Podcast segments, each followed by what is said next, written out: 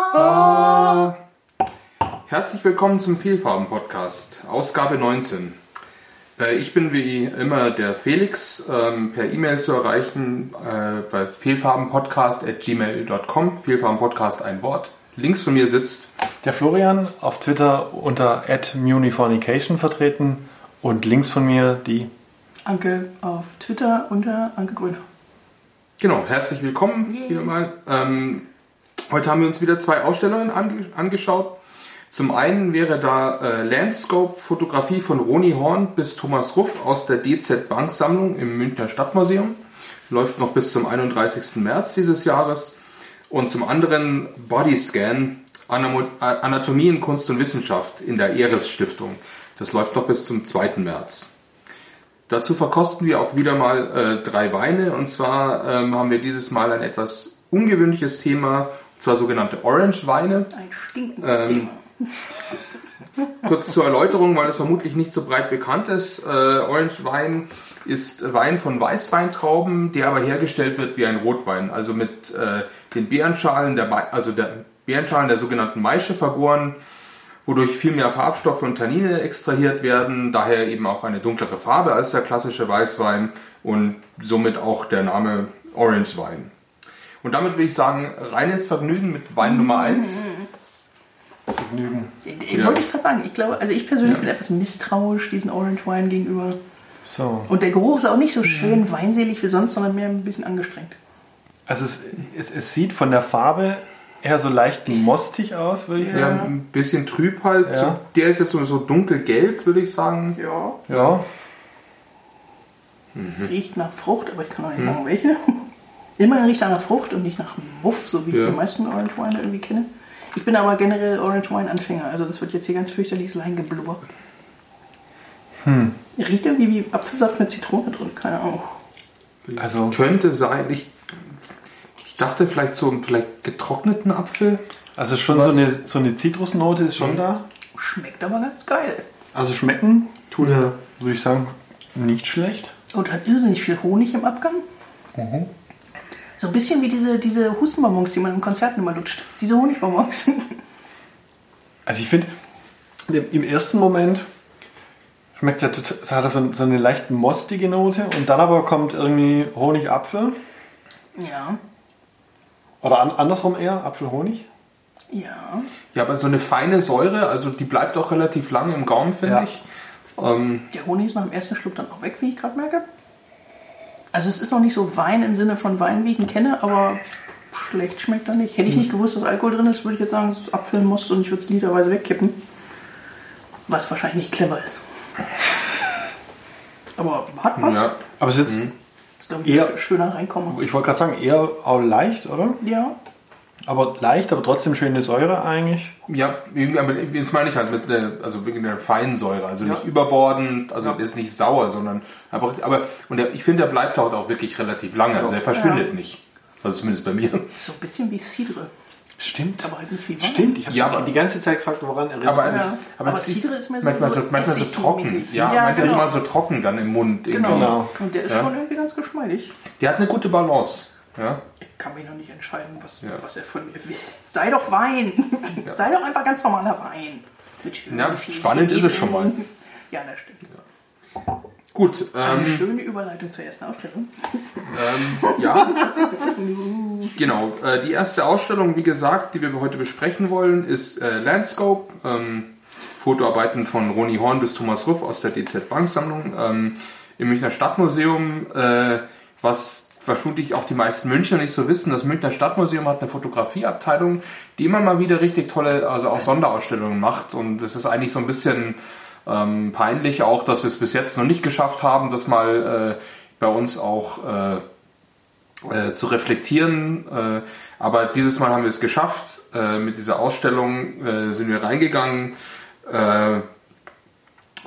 was ich für mich persönlich noch nachgeschaut habe, ich kannte die DZ Bank nicht. Ich, nicht. ich das ist vorhin noch nachgeschaut, das ist die Deutsche Zentralgenossenschaftsbank sitzt in Frankfurt und ist irgendwie so, so quasi eine Überbank für diese auch äh, Volksbanken und Raiffeisenbanken, so diese Gruppen, diese Genossenschaftsbanken. Und wenn ich jetzt Wikipedia richtig im Kopf habe, angeblich eine der größten deutschen Banken. aber halt nicht bekannt, weil sie vermutlich eben so dieses übergeordnete Geschäft macht, womit der normale Bankkunde nichts zu tun hat. Zumindest haben sie anscheinend genug Geld für eine schöne Fotosammlung. Für eine Foto, also und vielleicht auch generelle Kunstsammlung, wer weiß, äh, aber ähm, der durchaus offensichtlich breite äh, Fotosammlung und damit sind wir eigentlich schon am Einstieg der äh, Ausstellung und ich übergebe das Wort jetzt einfach mal an einen meiner Mitstreiter, wenn er anfangen möchte. Wir blättern jetzt alle verlegen im Flyer. Okay, ich, ich, ich fange fang einfach insofern mal an. Es sind äh, sieben Themenbereiche. Genau die habe ich gerade gesucht. Ähm, und der allererste Themenbereich, wenn man in die Ausstellung reinkommt, nennt sich Ideallandschaft. Genau. Und das war auch auf die zwölf. Also fand ich, also bei mir, also ich nehme das Fazit mal wieder vorweg. Ich fand die, ich fand die sehr gut. Und bei mir hat sie eigentlich schon beim ersten Bild gewonnen. Das erste, was ich mir wirklich angeguckt habe, da hingen noch zwei, drei andere, aber neben bin ich irgendwie vorbeigelatscht, war von Beate Gütschow. Ähm, hatte das einen Titel? Weiß ich gar nicht. Ja, LS, also es gab zwei. Stimmt, LS Raute 7. Genau. Oder wie, wenn man die, ähm, da war auch so ein, so ein, so ein Hörmuschel, äh, Ja, die genau, man. da sie da Hashtag hieß Hashtag, genau, genau. so, das LS Hashtag 7 nicht so echt jetzt. Nein. Ja, genau. Also Ja. LS Raute 7 Genau. und LS Raute 3. Genau, also wurscht. Auf jeden Fall von 1999, wenn ich mir das richtig notiert habe. Das, was ich an dem Bild schön fand, ist ein sehr großformatiges Foto und man sieht halt eine, eine grüne Landschaft mit einem Baum im Vordergrund. Man kann den Horizont wahnsinnig weit sehen und im Vordergrund sitzen so vier, glaube ich, jüngere Menschen mit dem Rücken zu uns. Und äh, das, das war für mich halt wirklich das, das Ideallandschaft par excellence. Also es war einfach so idyllisch und schön und es sah fürchterlich altmodisch aus. Und man hat sofort an die ganzen französischen und englischen Landschaftsmalereien gedacht ähm, aus, aus der Neuzeit. Und stattdessen ist es halt ein Foto von 1999, das natürlich bewusst so hinkombiniert wurde, klar. Aber ich fand, das war einfach ein hervorragender Reinkommen. Also macht genau klar, worum es geht.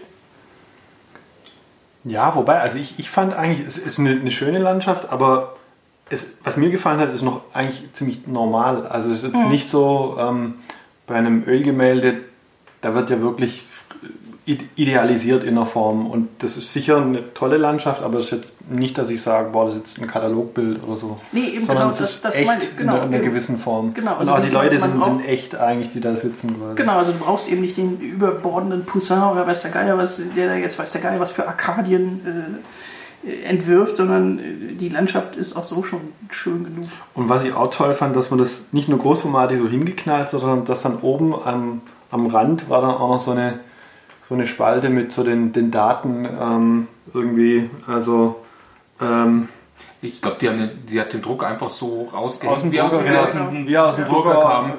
kam die Genauso hing einfach an der Wand nicht gerahmt, sondern wirklich äh, auf Eben, dem also auch das, Glanzpapier. eben, eben auch kein, kein schwerer Goldrahmen, nichts Ja. Überhöhendes, sondern einfach so, hey, coole Landschaft, nette Leute, gute Aufnahme, fertig, zack.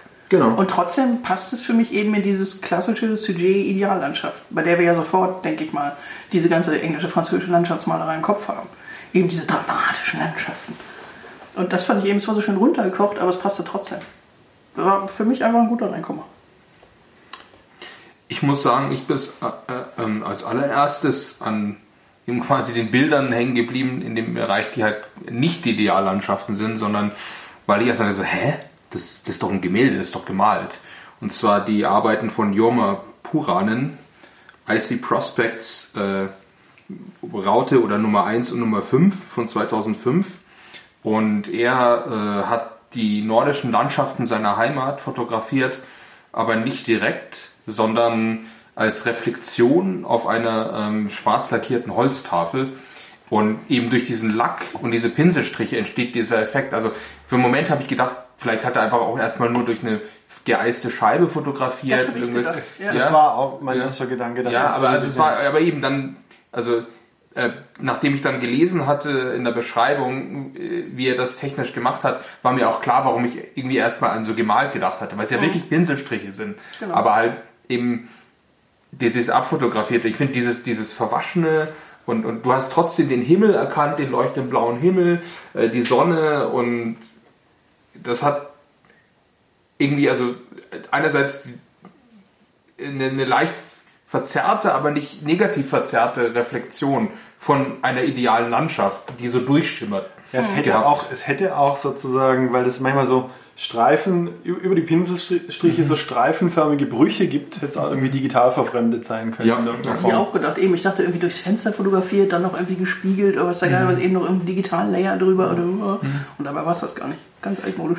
Ja, aber total, also total clevere Idee, hätte Ja. ich nie gedacht. Also äh, ich glaube, ich habe auch noch nie irgendjemanden getroffen, der, der irgendwie sowas mal gemacht hat. Ja. Aber es fand ich halt total fasziniert, weil ich bin halt reingekommen und so, das ist anders. Das ist anders als irgendwie Mhm. Fotos, die ich jemals gesehen habe und ich verstehe nicht warum. Finde ich lustig, dass Ja. du dich sofort an irgendwas festhältst, was du so noch nie gesehen hast und ich sofort dieses, oh, erstmal das Bekannte angucken. Okay, alles klar, Landschaft kenne ich.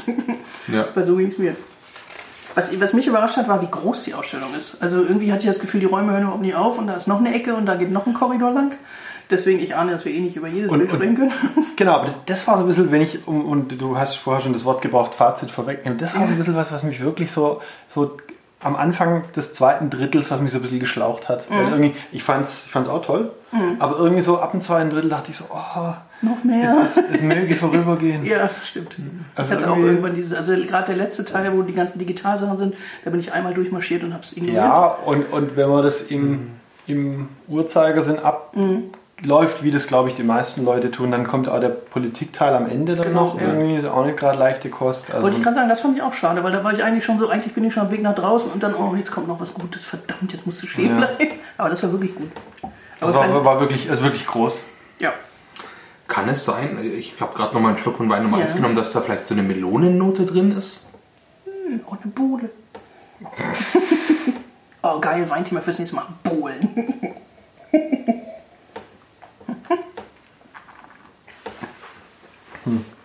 Melone, ich finde das fies ist ja, sobald irgendjemand eine Frucht sagt, hat man dieses Gefühl, ja genau.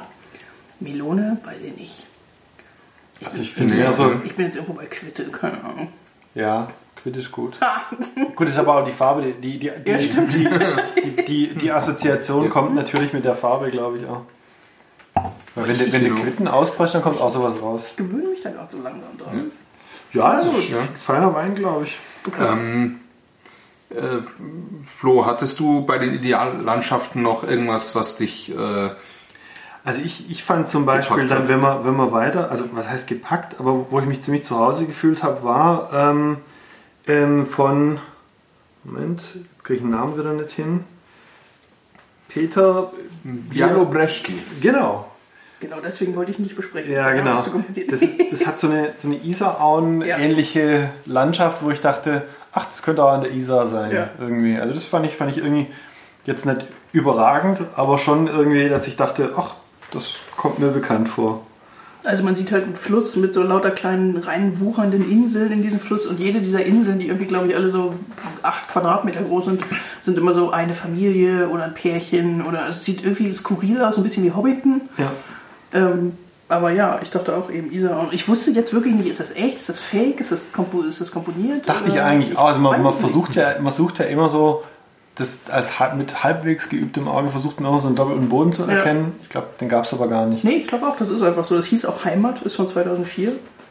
Ähm, was mir eigentlich, was mir doch wirklich sehr gut gefallen hat, war das andere Bild von Beate Gütschow. Ich glaube, das hat mir sogar auf den, auf den zweiten Blick besser gefallen, weil das irgendwie einmal so ein, das war ein Querformat und dann so wirklich einen ganz großen, ganz großen Ja, Blick wieder und so ganz versteckt am Rande waren äh, zwei, rechts am rechten Rand waren zwei Menschen irgendwie, die sich das Ganze so anschauen und dann so von sozusagen vom rechten Rand ins linke Bild so reingucken. Das fand ich einfach von der Komposition auch total schön. Ähm, und vor allem, man musste sich das schon genau anschauen, dass wir die Menschen auch, auch irgendwie erkannt haben. Das hat mir auch gut gefallen. Und ich meine, dann war es das ja eigentlich mit den die Ideallandschaften auch. waren dann auch schon Ja, durch und dann kam ein harter Bruch. genau. ja. Ein Also, schöner Bruch. also da, da muss ich auch sagen, also der, der, der der nächste Bereich heißt Wüstungen.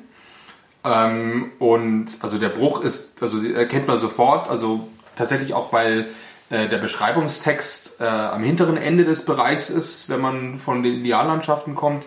Aber du brauchst den Text gar nicht, äh, um zu kapieren, worum es jetzt eigentlich geht. Also, weil das erst, erste Ich fand, Bild. die, ich fand die Texte arg schwaflich. Ich habe mir die irgendwann- Also Ja, ich muss, ich muss auch, ja, es war also- sehr verschwurbelt und auch der, der, du hast gerade schon angesprochen, Felix, der, der Ort, wo man das dann, wo der Text verortet war, war dann immer so ein bisschen willkürlich. Ja, genau. Eben, mal warst du warst teilweise schon durch die ganzen Bilder durch und dann kam der Ja. Text. Ach so, ah, okay. Also ich muss ganz ehrlich sagen, beim Text haben sie sich auch so ein bisschen übernommen. Sie haben irgendwie versucht, Dinge an eine ganz große Ja. Keule zu hängen, ähm, wo ich gesagt habe,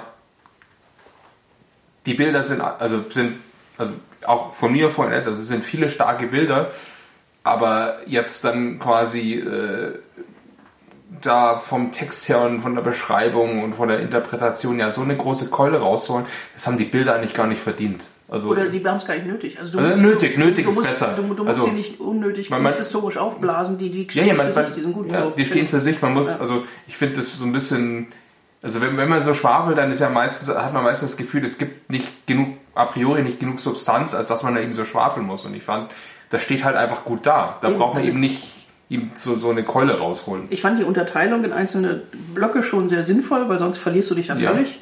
Aber eben, du musst jetzt nicht jeden Block mit äh, 40 Zeilen erklären. Ja.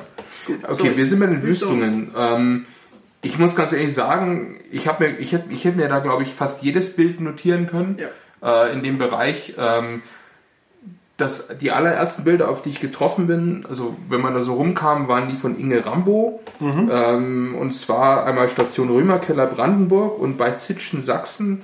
Einfach, das sind verlassene äh, Großtagesbaustätten ähm, in der ehemaligen DDR, eben kurz nach der Wende.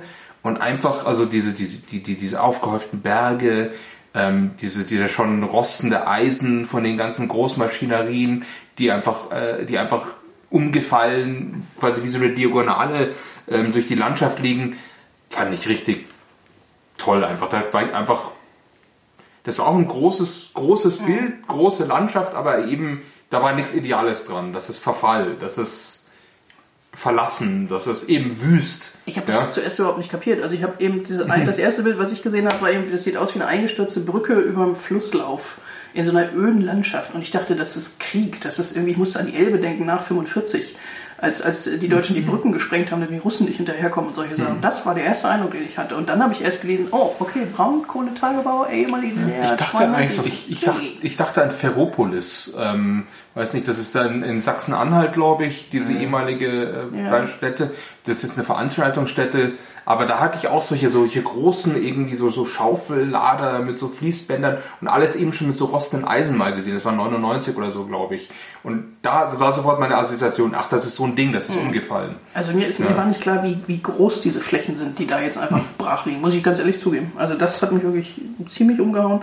Und eben, das ist so komplett menschenleer. Also es aussieht wie eine Mondlandschaft, wo irgendwer eine Brücke liegen hat lassen und die Aliens sind dazwischen weitergezogen. Und direkt daneben hängen Bilder von Sebastio Salgado, äh, Goldmine Sierra Pirado, wenn ich meine eigene Schrift lesen kann. Sierra Pelada. Sierra Pirada, genau, von 1988. Und das sieht aus wie in, in äh, wie heißt der zweite Teil von Lord of the Rings mit dem König, äh, da wo sie diese Burg stürmen, Die wo die ganzen Türme. Orks, die zwei Türme, wo die, die ganzen Orks diese Burg stürmen. Genau so sieht das aus. Äh, die Schlacht von Helmsklamm. Ja, genau.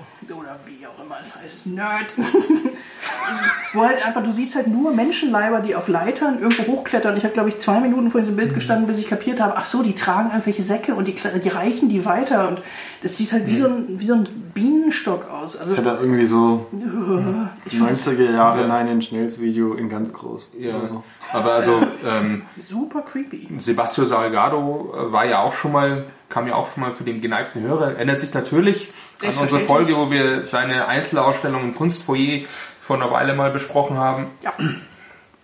Ich habe Flo vorhin gefragt, den hatten wir, oder? Den hatten wir schon mal, oder? Den Namen kommt mir gar nicht vor. Ja, ähm, was ich noch. Nee, aber äh, das fand ich toll. Genau, Entschuldigung, wenn ich da nochmal den, den, das dritte Bild dazu, weil direkt Mhm. daneben an hängt natürlich, äh, hängt nicht natürlich, aber da hängt Victoria Sambunaris, heißt sie so, mit einem Bild, das heißt Goldmine Pit Alaska von 2003.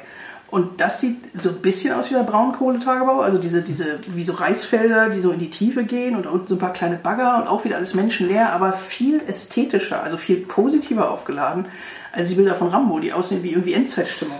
Also bei Sambunaris hatte ich sofort gedacht, oh, das ist doch ein Marmorsteinbruch und ich dachte an Kunst und Michelangelo und weiß der Geier was, aber das ist eben auch eine blöde Goldmine.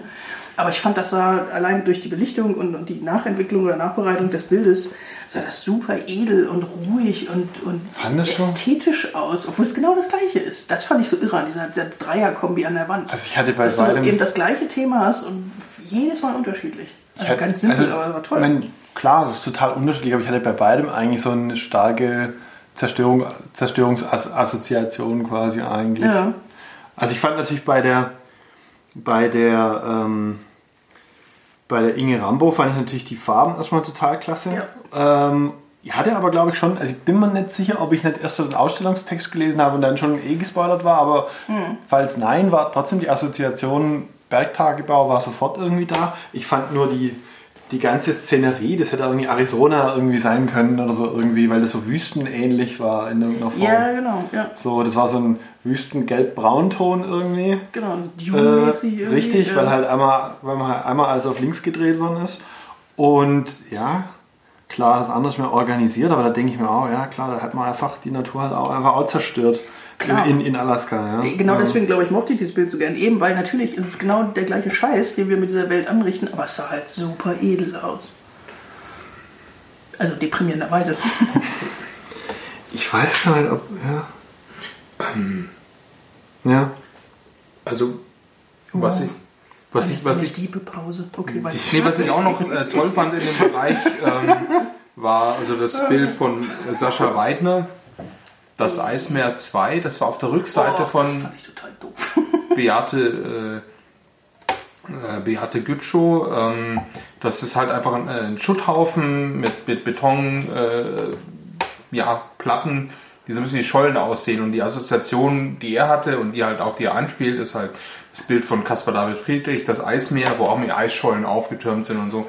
Und ich fand das einfach, ähm, ich fand das tatsächlich äh, durchaus, also dieses Zerstörerische, diese Bruch, ich fand die Assoziation gut und es hat mir echt auch fand, gut gefallen. Ich fand die halt so billig. Also die war halt so naheliegend. Ich meine, das siehst du halt sofort. Du siehst halt dieses Bild, du musst den Titel gar nicht lesen. Du siehst das Bild. Ja, aber das ist doch, deswegen funktioniert es doch.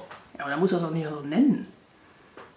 Ja, aber dann Oder kann das so nennen. Aber wenn du es halt siehst, ja. ja.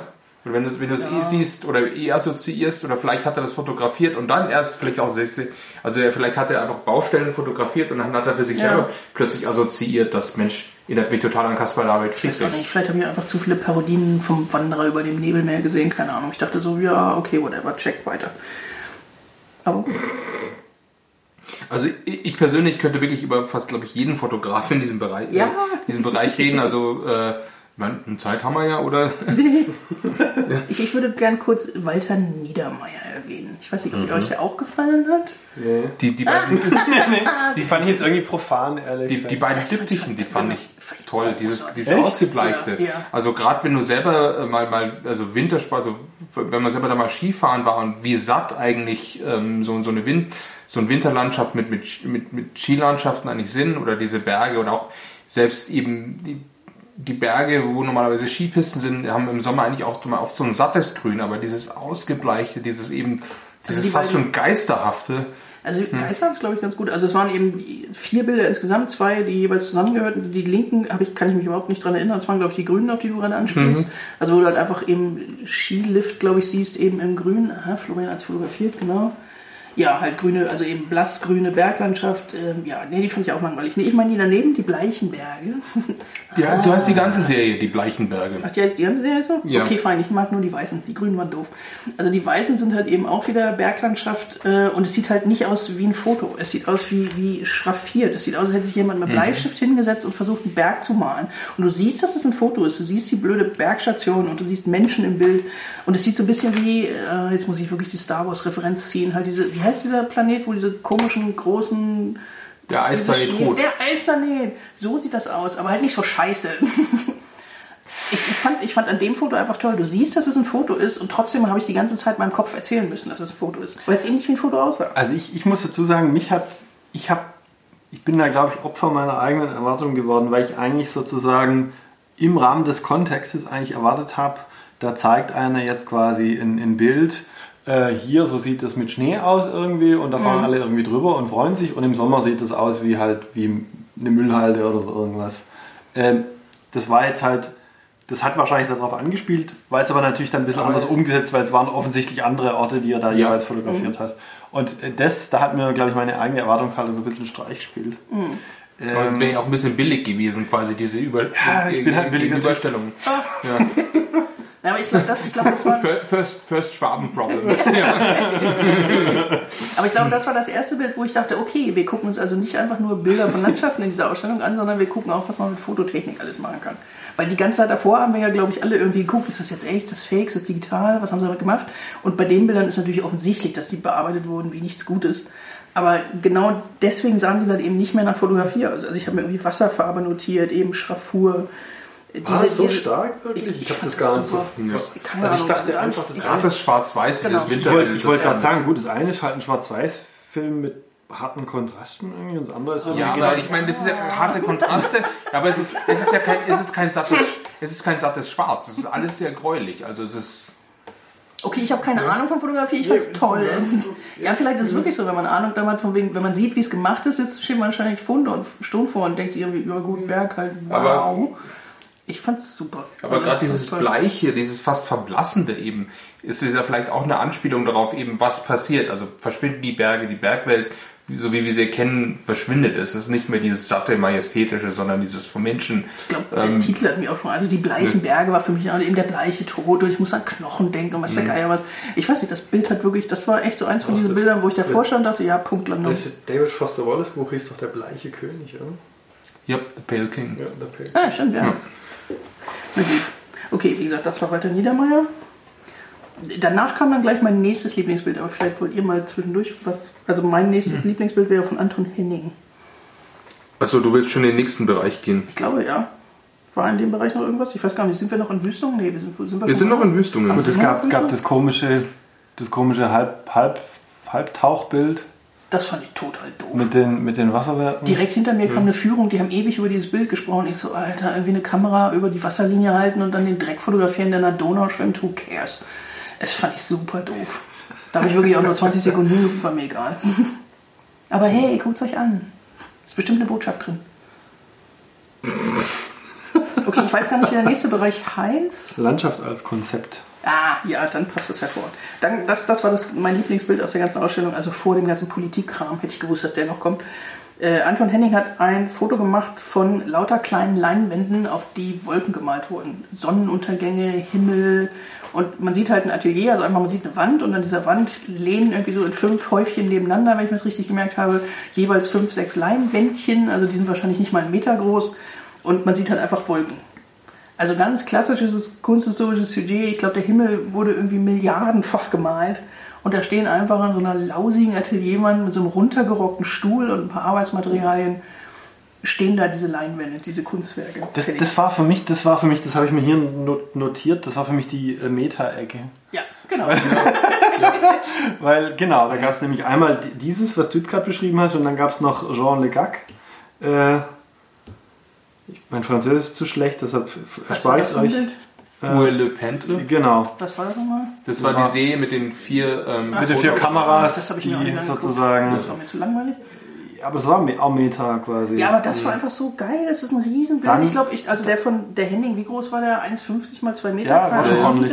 Dann quasi e, ähnliche Metaschiene, äh, Meta-Ebene Claudia Angelmeier, die drei Lindenbäume aus, ähm, die sozusagen. Fand ich auch langweilig.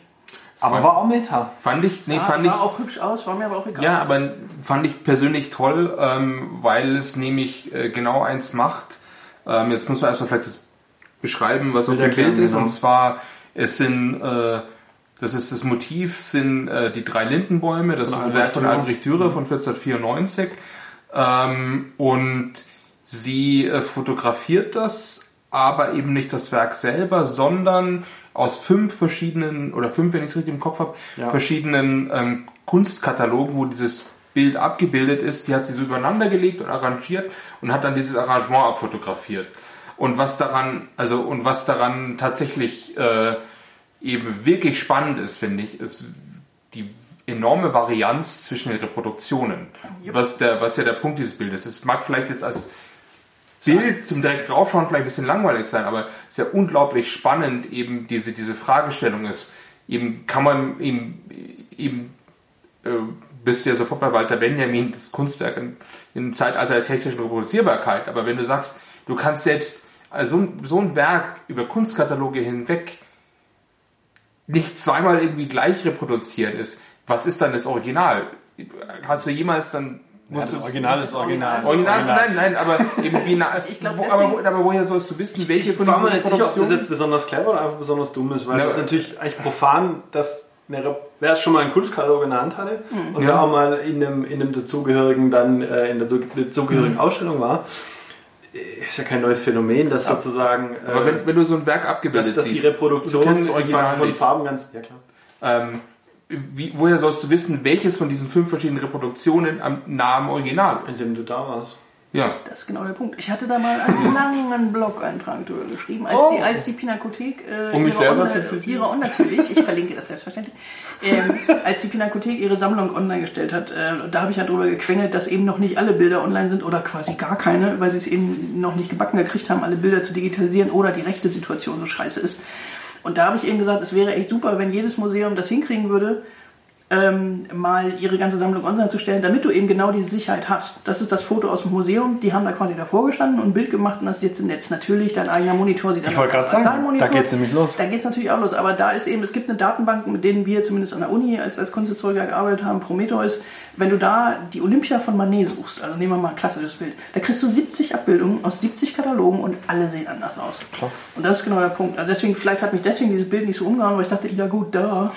Ja, aber für, für, für wirklich den, äh, also für jemanden, der also halt nicht so viel in Ausstellungen Nee, geht oder sich nicht äh, wöchentlich oder quasi täglich damit beschäftigt, Aber ist ich das, weiß glaube ich, eine ganz, ganz spannende Erkenntnis. Aber ich weiß gar nicht, ob es dann für den relevant ist. Also wenn du nur einmal im Jahr in eine Ausstellung gehst, jetzt zum Beispiel in Landscope und du guckst dir dann diese Bäume und denkst dir, ja gut, äh, okay, check. Ähm, ist es vielleicht auch ein gutes Wissen, eben zu hinterfragen. Ist also heutzutage, wenn wir Ja, viele okay. Dinge am Rechner betrachten ähm, und, und, und, und, und Dinge glauben, und das ist schon eben bei sowas, bei Banalen wie Farben und Farb. Wollte ich gerade sagen, du machst da gerade einen Riesenfass auf. Ja. Fake Colors. Nee, vor allem, also Ja, ja, das ist so ich wie banal wie bei Farben und Nee, Konturen los. Nee, Ja.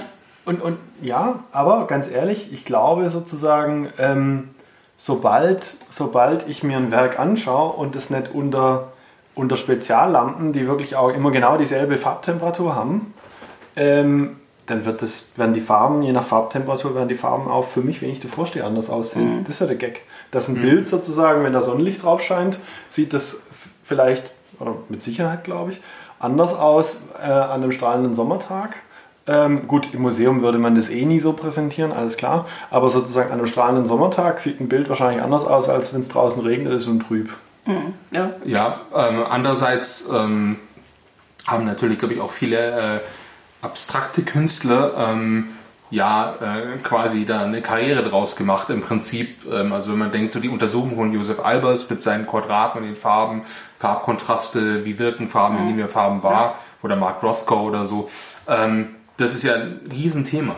Äh, und ich, ich fand das jetzt eigentlich ganz, einen ganz cleveren Ansatz, wenn man halt nicht schon durch ein Kunstgeschichtsstudium das quasi aufgesogen Nö, aber- runtermacht. abgehakt Nee, nee, nee, hat. aber Ja, auch wenn man klar. sich jetzt zum Beispiel mit, mit Fotografie intensiv beschäftigt. Also ich habe mir mal überlegt, sozusagen, also ich fotografiere selber viel und habe mir überlegt, ich will eigentlich, klar, du kannst irgendwo Abzüge machen lassen, aber selbst da hast du auch Riesenprobleme, dass sozusagen, so wie es du auf deinem Monitor hattest und nachbearbeitet hattest, oder so wie es du, wie es du auf deinem Dia oder auf deinem Scan oder sonst irgendwas hattest, dass das du so in der, mit den Farben genau so einen Abzug bekommst. Das ist super komplex. Da brauchst, du erst, da brauchst du erst einen kalibrierten Monitor, dann brauchst du einen profilierten Drucker, dann brauchst du das Profil sozusagen Scheiße. zum, zum quasi, musst du das Profil vom Drucker runterladen, dass dein Computer auch weiß, wie das dann am Ende rauskommt und wahrscheinlich noch andere Sachen, die ich jetzt noch nicht ganz durchdrungen habe und wofür wir auch gerade keine Zeit haben. Aber das ist super komplex. Also das ist auch, glaube ich, jeder, der irgendwie im Retro-Bereich sich irgendwie mal mit beschäftigt hat, weiß, fucking hell. Ja. Ähm, Farben sind, glaube ich, ein gutes Thema. Ich habe hier nämlich so ein blass-gelbes Objekt, denke ich, an das wir mal ranwagen würden. Da hast du jetzt 10 Minuten drüber nachgedacht. wie sie überleitet. Zwei. Ja, stimmt, Also, der ist, der, zwei, ist, Wein Nummer ist der, zwei. Ist der blasser als der andere? Der Der ist blasser. Ich finde schon, der ist blasser als Der der, ist blasser, ja. Der ist blasser, deutlich. Der hat Bei mir sehen die genau Oder zumindest gleich trüber. Blass Also weiß ich, nicht. Ich sehe diese Farben total gleich. Blass weiß ich nicht, aber trüber ist in jedem Fall. Und ich finde, der schäumt irgendwie. Stimmt. Ich finde das irgendwie ein bisschen scary. Der hat jetzt. Da ist doch irgendwie Schaum drauf. Ist das ein Bier? Oh, der riecht aber lustig. Ein Trappist. Aber ich kann nicht sagen, nach was. äh, Ist das Hm, diese ein bisschen. Maische-Gärung, die wir jetzt riechen? Ich, weiß ich nicht. glaube, ich fürchte ja. Riecht Maische so? Ich weiß es nicht. Ja, Es riecht irgendwie sehr süßlich, aber irgendwie ein Tick unangenehm. Ja, aber, irgendwie ist aber richtig irgendwie so- unangenehm. ist so ein bisschen- So was, vielleicht erdig, halt. erdig oder. Also nicht wirklich gammelig, aber in die Richtung. Yeah. Je länger ich die Nase reinhalte, desto ekliger wird Okay, ich trinke ich trink die jetzt. Stahlgeruch?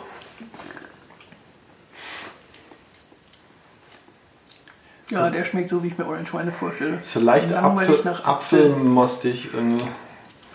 Und einen ganz ekligen Nachgeschmack. Yeah. Es ist so schimmliger Staubnachgeschmack. Also wenn man ganz böse formulieren möchte. Ugh. Also der ist tatsächlich weniger griffig als Ja. der, Der schmeckt als. Gorgonzola. Ein bisschen Litchi vielleicht? Der ist so deutlich sperriger. Von Gorgonzola. Also eher sperrig trifft es ganz gut. Also komplexer als der erste. Ich glaube, der erste ist wirklich sehr, ist ein kompletter Einsteiger, erster, glaube ich. Ja, ja, der, das ist Level 1 war das quasi. Genau. Jetzt gehen wir nochmal auf 1 zurück. Oh, der zweite stinkt. Boah, jetzt hat 1 so eine ganz krasse Kaffeenote. Boah, Stimmt. Eine salzige Kaffeenote. brutal. Geil. Ich finde eher Toffee als Kaffee. Also gerade im, im Aroma. Ja. Der erste schmeckt jetzt echt nur noch nach Apfelsaft. Boah. Also ist schon ein harter Kontrast. Ja. Ja, gut. Wir wollten es ja nicht anders. Oh, der zweite stinkt so fies. Also stinken finde ich gar nicht mal. Ich finde es eigentlich ziemlich interessant eigentlich. Also ich der- glaube der- schon so ein bisschen, ich, ich denke so ein bisschen an Stroh, ehrlich gesagt. Ich wollte gerade sagen, ja. Heu, Heu wollte ich gerade Heu, sagen. ja, aber, Ich aber halt feuchtes Heu. Ja, feucht auf jeden Fall. Irgendwas ist da, irgendwas, Ja. irgendwas Unangenehmes. Hat da landwirtschaftlichen Ursprungs. Ja, Ja. stimmt. Es schmeckt halt so, Lenz- wie es auf dem Bauernhof riecht. Ich weiß Ähm, Landschaft als Weinkonzept. Landschaft als Weinkonzept. Landschaft im Glas. Ja. Ich bin noch nicht überzeugt. Ähm, Na gut. Genau. Äh, jetzt kommt es jetzt kommt's darauf an, in, inwieweit man dann die Ausstellung weitergegangen ist. Ich hatte dann gemerkt, äh, dass ich an Politik vorbeigelaufen war, weil da auf dem Tisch lag der Katalog aus. Und bin dann zurückgegangen, habe mir Politik angeschaut, aber ich glaube, ihr seid dann. Wir können auch gerne Politik abhandeln. Nee, eine, eine kurze Frage, weil Ja. das jetzt bei mir als nächstes kam. Haben die, die 3D-Spielereien für euch funktioniert? Also es von Carsten Höller zum Beispiel war ein, Das- ja. ein ähm, ich glaube es waren zwölf Bilder mit dem Von- Titel Mushroom. Ja, die Ähm, fand ich fad, ehrlich gesagt. Ja, ja. Nee, nee, nee, klar. nee, aber nee, ich klar. meine, aber ich meine, der, der so 3D-Effekt, Doch, der hat funktioniert. Aber nicht so richtig. Also, es Also- war so, ich weiß, dass er da ist. Das aber hat musste mir wirklich sagen, er variiert bei, bei denen. Also e- eins fand ich zwar nicht stark, aber anderen hat man halt gesehen, so dass der Hintergrund so ein bisschen, also die Gräser so ein bisschen hervortreten. Aber das war halt auch so ein Ding, wo ich so. ja, so what, what's the Ja. point? Mir egal. ähm, So. Das fand ich auch nicht so irre spannend. Ja. Was ich dann wieder toll fand, war, ich glaube, Marc Cellier hieß der Typ. Von Ja. dem hingen zwei Fotos da. Der DAX oder was war das? Genau. Ja. Ich weiß nicht, ob es ein Dachs oder ein Waschbär war. Also Doch, es waren also- ausgestopfte, zwei ausgestopfte Tiere, einmal ein Waschbär oder ein Dachs, ich weiß es nicht mehr, vor, vor Ja. so einer Hecke ja, und ein Luchs. das war ein Dachs. Ein, ein Dachs, okay. Ja. Und ein Luchs vor einer Betonparkbank. Es ist einfach so skurril aus. Es ist einfach so völlig hingedengelt. Wir stellen mal ein Tier in eine dunkle Stadtlandschaft. Ich musste, wir, wir hatten den Namen eben schon mal, Mark Roscoe, aber ich fand, das waren so Farbflächenbilder. Ja, ja. Also diese ganz schwarze Nacht und dann kommt so eine grüne Hecke, so Ja. Streifen und dann ist da plötzlich so ein Dachs. Ja, Stimmt, das hätte, auch so, eine, what?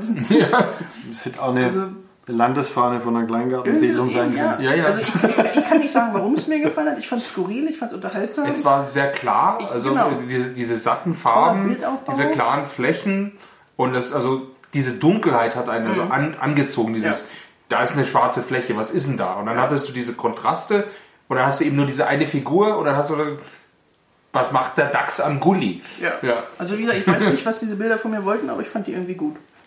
Die fand ich gut. Dann fand ich noch toll, äh, wenn wir jetzt nicht in die Politik gehen, von Luigi Giri, glaube ich, heißt der Mann. Das waren so italienische Landschaften. So mit agrarischen Elementen drin. Ich weiß nicht, in welchem Bereich wir jetzt gerade sind. Ähm, das fand ich halt sehr spannend bei ihm, weil die Bildsujets, also wie gesagt, es, ist, es sieht aus, als hätte er in Italien einfach irgendwelche Bauernhöfe fotografiert. Die erinnert mich aber total an französische Impressionisten. Also es gab so ein Bild, wo du einen Sandweg siehst, der so zum Horizont geht, da muss ich sofort an Cézanne denken und seine ganzen Wege, die an irgendwelchen Klippen lang führen. Äh, Feldwege halt. Oder es gibt, gab so ein Bild, die, total zentralperspektivisch, wo der Blick so direkt zwischen zwei Häusern durchgeht. Das waren jetzt wahrscheinlich irgendwelche Südtiroler, äh, keine Ahnung, Bauernhöfe, das war auch modern, das waren jetzt nicht irgendwelche Fachwerkhäuschen. Aber es sah trotzdem nicht klassisch, sondern eben impressionistisch aus. Obwohl es wirklich ein Foto war, es war nicht verfremdet, es war nicht irgendwie puschelig. Ähm, es war ein super ruhiger Bildaufbau, meistens mit einem Fokus auf irgendwas, also zum Beispiel ein Strommast oder eben die Lücke zwischen den Häusern. Ich kann das wahnsinnig schwer beschreiben. Ich dachte zuerst auch so, ja, okay. Und je länger ich davor stand, desto toller fand ich sie. Also ich fand's fad, tut mir leid. Das kann man so natürlich auch sehen. Ja, man kann ja auch. Ja, nee, kann Punkt. ich, mein Nein, Eindruck. Man aber kann- der- man kann erste- ja auch nein, Aber der erste Eindruck war bei mir halt auch so, ja, okay, was willst du von mir? Und dann bin ich halt stehen geblieben und dachte so, oh, dieser Feldweg, das ist doch Cézanne. Ich habe keine Ahnung, ob es jetzt wirklich eine Verbeugung war oder ob ich mir irgendwas einbilde, aber ich habe da echt Du, ewig. Flo, das ist ja auch kein Problem. Man kann auch ja Impressionisten langweilig finden. Das habe ich jetzt ja gar nicht gesagt, aber nee, ich weiß es nicht. Also ich meine, ich glaube, manche Sachen, Also, manche Sachen haben sich vielleicht tatsächlich aus aufs zweite oder auf zweiten oder Ja. dritten Blick erschlossen. ähm, was also, wir jetzt äh, den Hörern noch sagen sollten, wir befinden uns im Bereich Agrarlandschaften. Das ist Ach, also das hieß nächste so? Ja, Das hieß tatsächlich das, das so, ja. tatsächlich Agrarlandschaften, der, der Bereich. Ja, der Ähm. war dann aber auch mit am schwächsten. Wobei ich glaube, am ganz schwächsten war der Digitalscheiß, da habe ich kein einziges Bild notiert. Ähm, da Ja, das dann weiß ich gar nicht mal. Also- ähm, Okay, ich bin mit dem mal gerade jetzt durch. ich hatte mir, glaube ich, noch äh, das eine Bild von Simone Nieweg notiert, die Brombeerranken im Schnee. Also weil es so wie, wie so eine. Ja, das war einfach so eine Schneelandschaft und eben so Brombeerranken, so, so, ein- so ein einfach rechtwinkliger Rahmen, der, also der aber so zentral im Bild steht, als ob er halt ein Rahmen im Rahmen ist. Das fand ich einfach ganz, ganz gelungen. Ähm, da jetzt nichts nichts tiefergründiges, das habe ich einfach gerne angeschaut. Dieser zweite Wein schmeckt nach altem Käse. Äh. Okay, also wenn doch so. Nee. okay, ich bleibe bei dem Bohne-Thema fürs nächste Mal. Okay, sorry. hab also ich finde ihn gar nicht so schlecht, ehrlich gesagt. er ist zumindest ein bisschen spannender als der erste, sagen wir so. Aber ich möchte ihn, glaube ich, Der erste ist halt toll. super gefällig, aber das Ja. Gefällige kann man auch mögen. Also von daher. Ja, ich mag eben. Du bist der schlichte Schwabe. Eben. Eben. Ich, es Ja. trinkt die, die schlichten Weine. Nächstes Mal Bohle. Genau, also wenn man jetzt in der Ausstellung weitergeht, äh, von den Agrarlandschaften nach hinten kommt äh, der Bereich Formkräfte der Natur. Ähm, was mir da zum Beispiel aufgefallen ist, was ich ganz ein Schwarz-Weiß-Bild, ist schon ein älteres Werk von 1972 von André Gelbke, äh, Christines Wolke. Ähm, das war ein Bild, äh, das war, also es sah für mich ein Canyon, sah eigentlich nach Grand Canyon aus.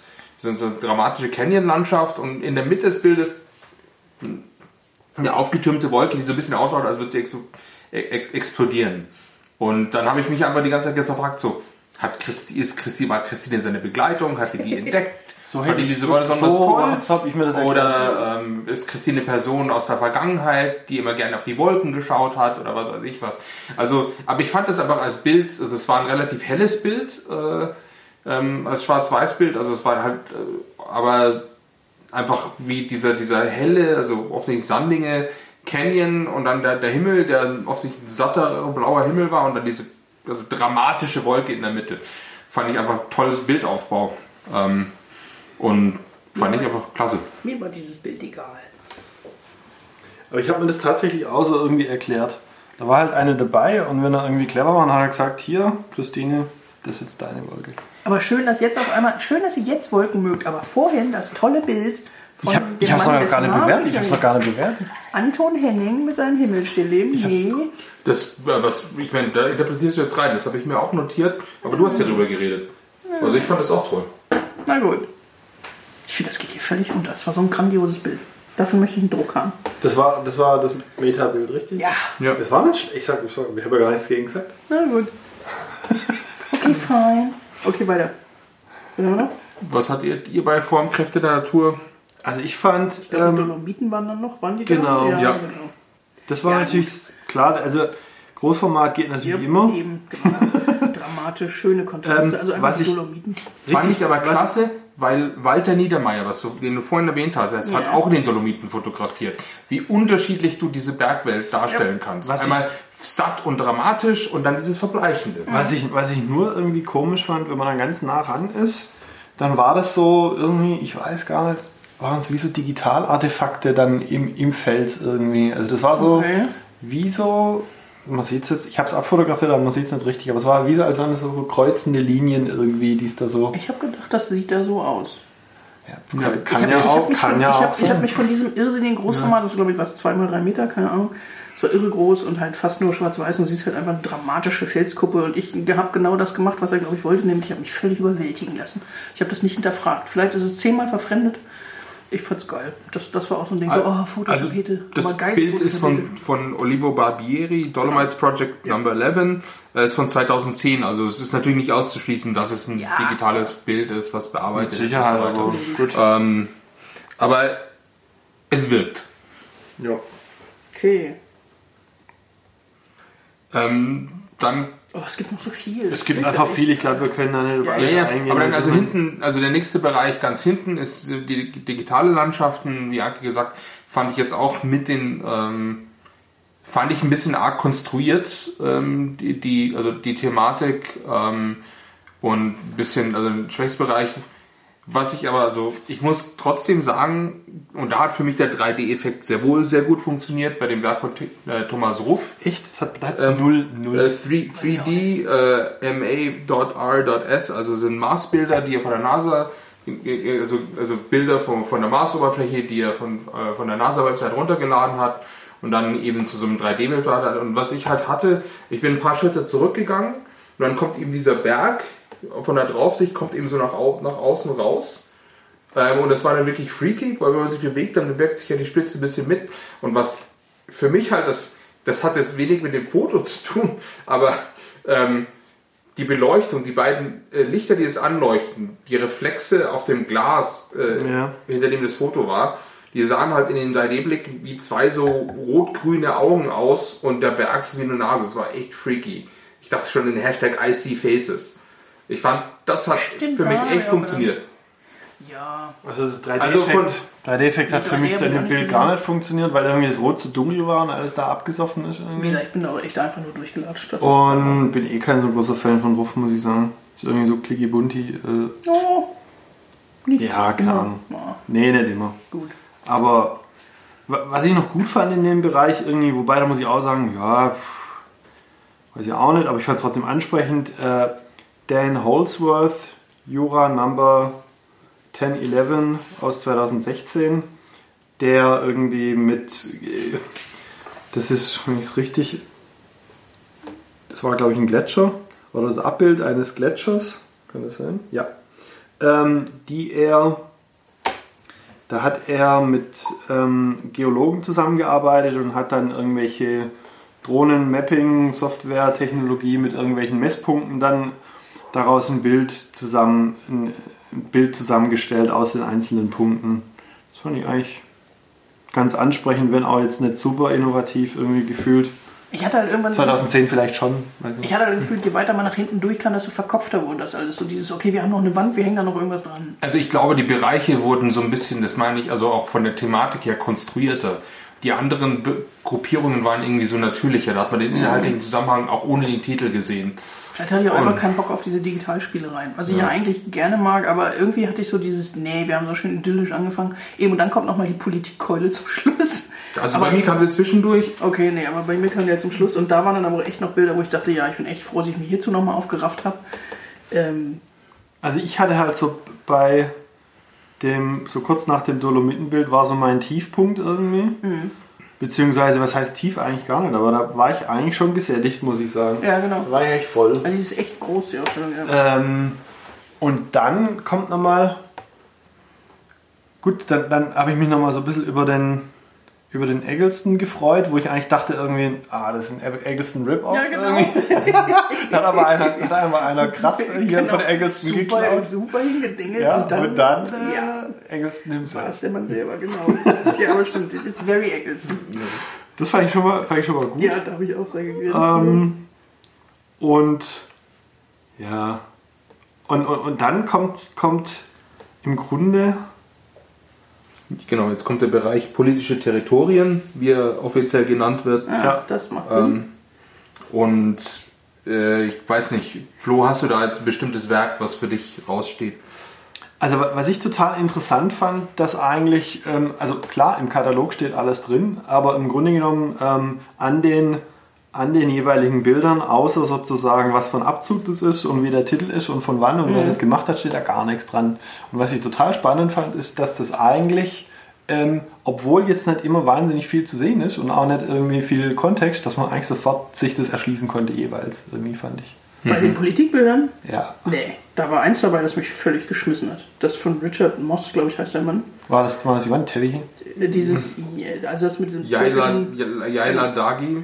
Genau. Ja, okay, stimmt, okay. Da, okay. Das, das erschließt Genau. sich nicht. Und- okay, das, das erschließt sich. Das, Genau, okay, die Wandteppiche okay, die Wandteppich muss man rausnehmen, völlig klar. Ähm, das war ja auch Absicht, dass man nicht sozusagen das aus dem Bild erkennen kann, sondern dass es da irgendwie... Genau. Nee, aber die anderen? Also Und, und, und okay, aber nee, ich fand jetzt zum Beispiel irgendwie ähm, hier äh, Erase Number One, The Past, äh, Erase Raude 1, The Past, Raude 7. Da ist irgendwie doch eigentlich, also ich weiß nicht, ob es so ist, aber war es eigentlich naheliegend, dass das irgendwie an der, an der Zonengrenze irgendwie Ja, es gewesen ist, sein muss. sind ein deutscher Fotograf, Jochen Gerz. Die Werke sind von 1990. Ähm, und äh, in dem The äh, Erase ähm, sieht man eben zwei, sieht aus so wie Wachaussichtstürme. Und rechts davon ist es ist also eine, eine, schwarze Fa- Farbfläche, dann steht dann das Wort Erase. Ähm, und drunter ist eben nochmal ein anderes Diptychon, The Past, wo man eben einen Zaun und eine Feldfläche sieht und eben auch wieder eine rote Farbfläche dieses Mal und auch wieder Schriftzug The Past.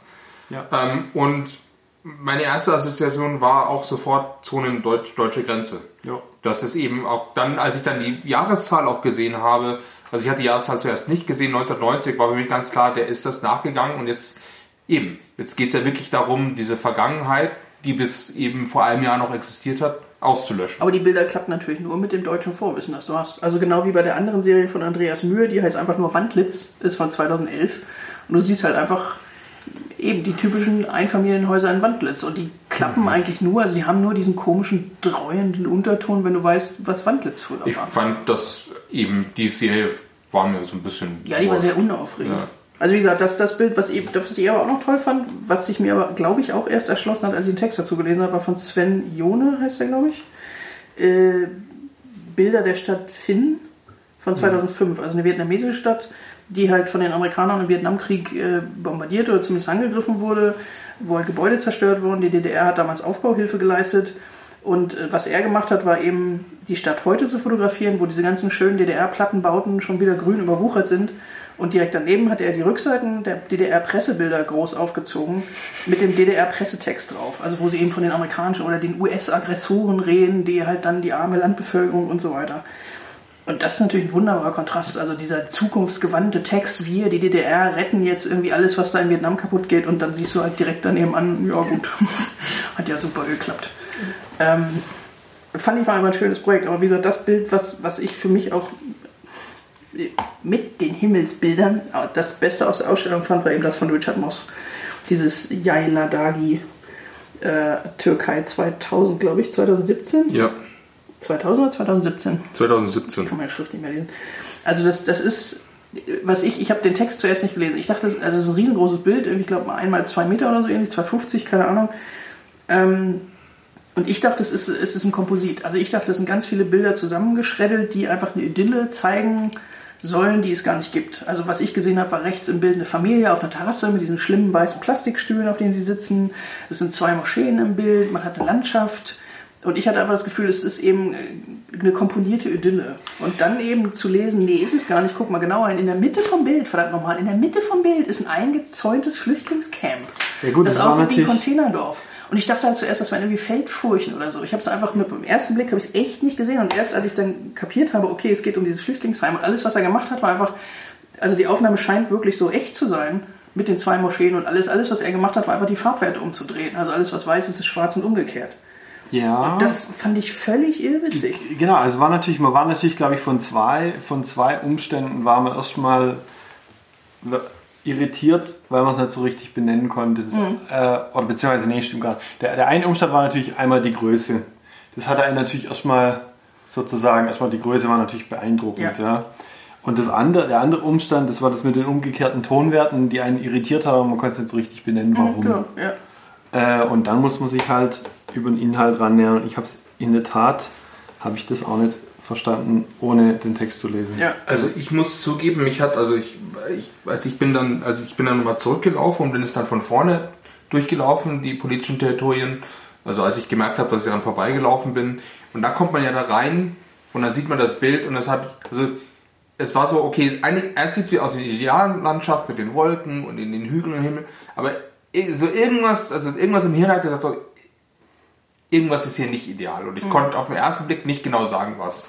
Und das zieht einen richtig rein, finde ich. Ja. Und dann guckt man so ein bisschen, man, man sieht es immer noch nicht, dann liest man den Text und dann erschließt sich für also sofort, was einen gesagt hat, so, das soll eben, also eben, aber das ist eben, deswegen ist das Bild auch so clever und deswegen, deswegen ist es auch so stark. Einfach, weil es zuerst irgendwas vorgaukelt, was nicht ist und man merkt ganz tief drin, es ist, glaube ich, nicht so ideal, aber man weiß nicht warum. Und das lädt einen dazu ein, wie gesagt, sich diese Auseinandersetzung zu ja. gehen mit dem Bild. Also das war wirklich auch durch die Größe, das war echt so ein Bild, ich musste da an Guernica denken, also jetzt hm. nicht vom Bildvergleich her, sondern einfach, weil so habe ich mir auch Guernica angeguckt in Madrid.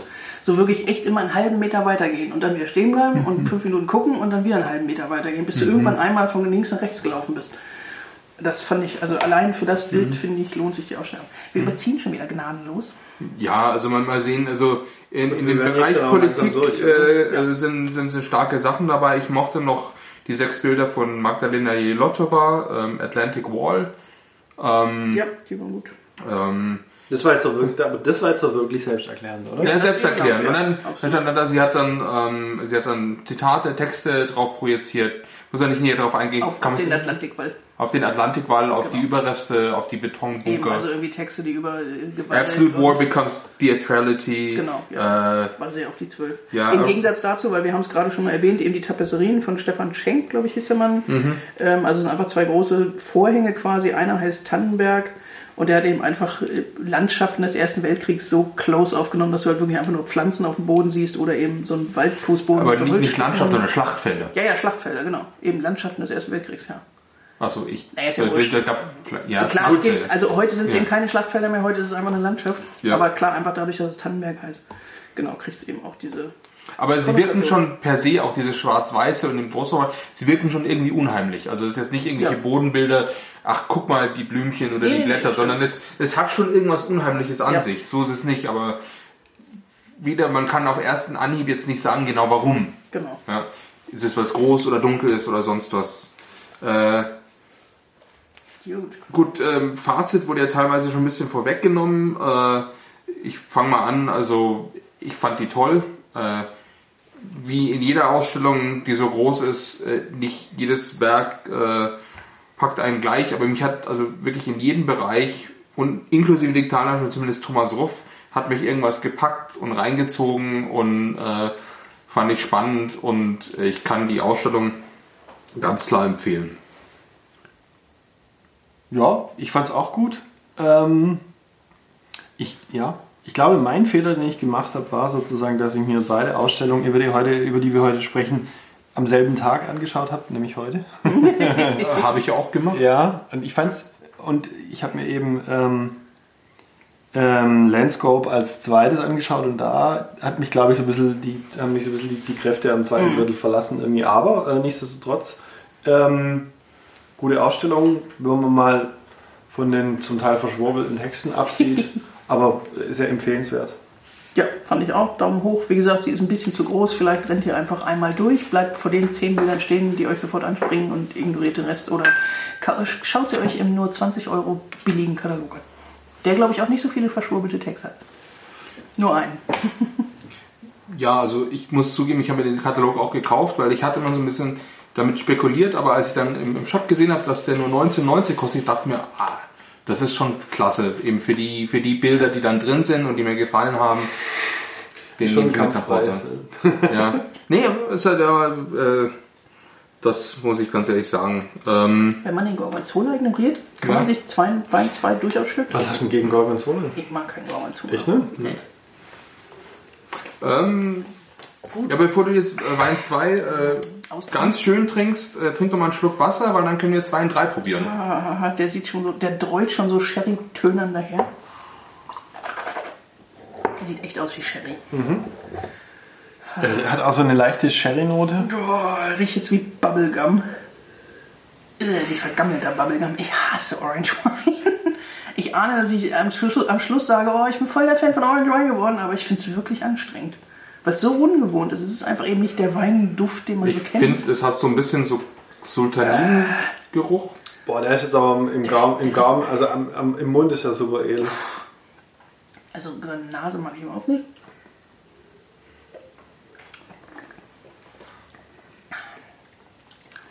Oh ja. Ja, Ja. also Schmeckt auch nicht nach dem Wein, den ich kenne, aber ja, der ist geil. Wow.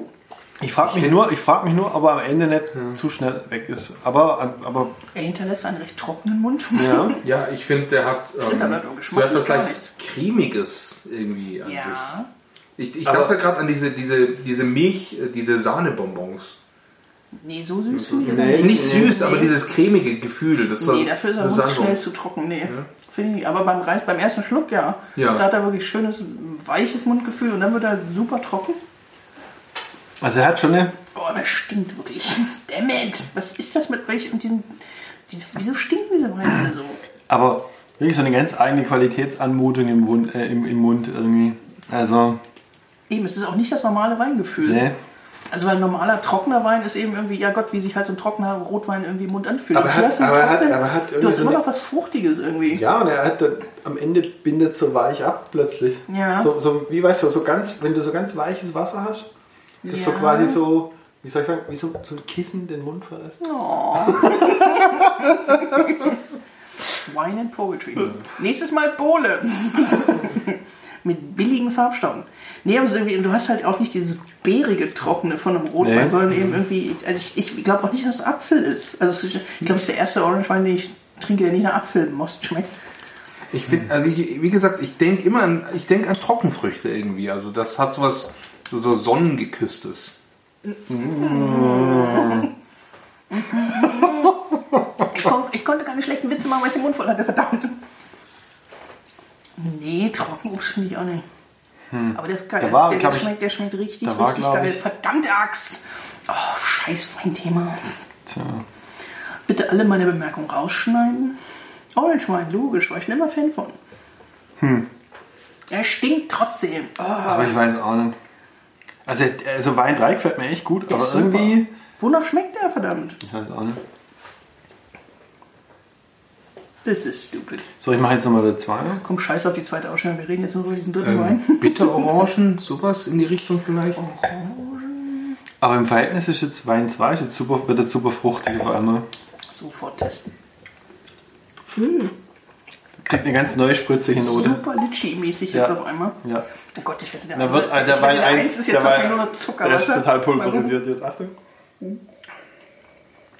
Boah. Oh, Honigtoast. Boah, aber ich glaube, Okay, der Einser kackt jetzt natürlich ich wollte gerade sagen, von, von 3 nach 1 runter ist der 1 ja, halt tot. Boah.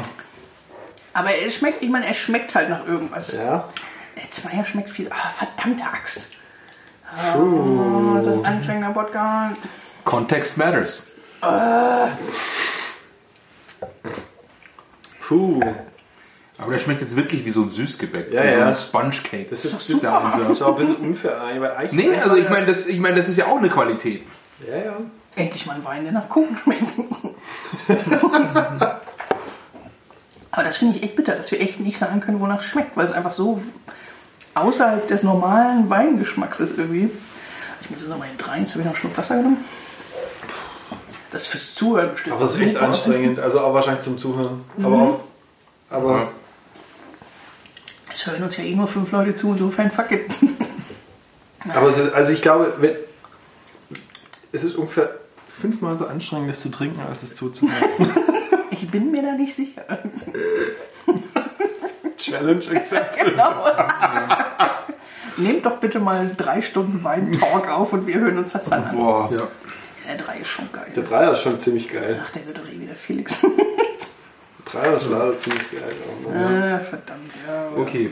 Ähm, das lösen wir also auf, aber da müsst ihr noch so ein bisschen was durch. Wir haben nämlich noch Kann eine, ich nochmal einen Schluck Zweier und Einser haben? Ja, ich ähm, auch wir haben noch eine zweite aus. Äh, Also, Anke, reich mir Ja, ein Glas oder so, genau. Ja. Felix redet Ähm, über die Ausstellung. Wie, Äh, das, äh, wir haben natürlich noch, wie, wie vorhin angekündigt, noch eine zweite Ausstellung angeguckt. Ähm, Bodyscan, äh, Anatomie in Kunst und Wissenschaft in der Eres-Stiftung, äh, hier in München-Schwabing, die sich ähm, auch damit spezifisch äh, der Schnittstelle zwischen Kunst und Wissenschaft ähm, äh, widmet. Brabbel. Äh, und das ist der Stiftungszweck. Ich weiß, Geht aber das, nur wieder. Das, das ist genau der Punkt, den ich, das ist das Problem, was ich dieser Ausstellung hatte. Ich, Ja, aber äh, wir So, wollten sagen, wir, wir wollten nochmal zurückdrehen und ich wollte nur sagen, ähm, wir waren schon mal in der Eres-Stiftung in der Ausstellung, die uns sehr gut gefallen hat, Ja, war Stefan Hu Weltatlas von Stefan Huber. Jupp. Ähm, und so schauen wir immer mal wieder äh, drauf, was die sonst noch für Ausstellungen, Veranstaltungen haben. Und so sind wir eben zu Bodyscan gekommen. Äh, Im Prinzip, äh, das Konzept dieser Ausstellung ist eben, eben, wie gesagt, Anatomie und Kunst der Wissenschaft und zwar ab dem äh, Barock bis in die Jetztzeit zu betrachten. wenn man es mal sehr grob formuliert. Was dieser Text ja durchaus tut. Man kommt rein und kriegt erstmal zwei DIN A4 Seiten Text in die Hand gedrückt. Nee, erstmal muss ich die Jacke.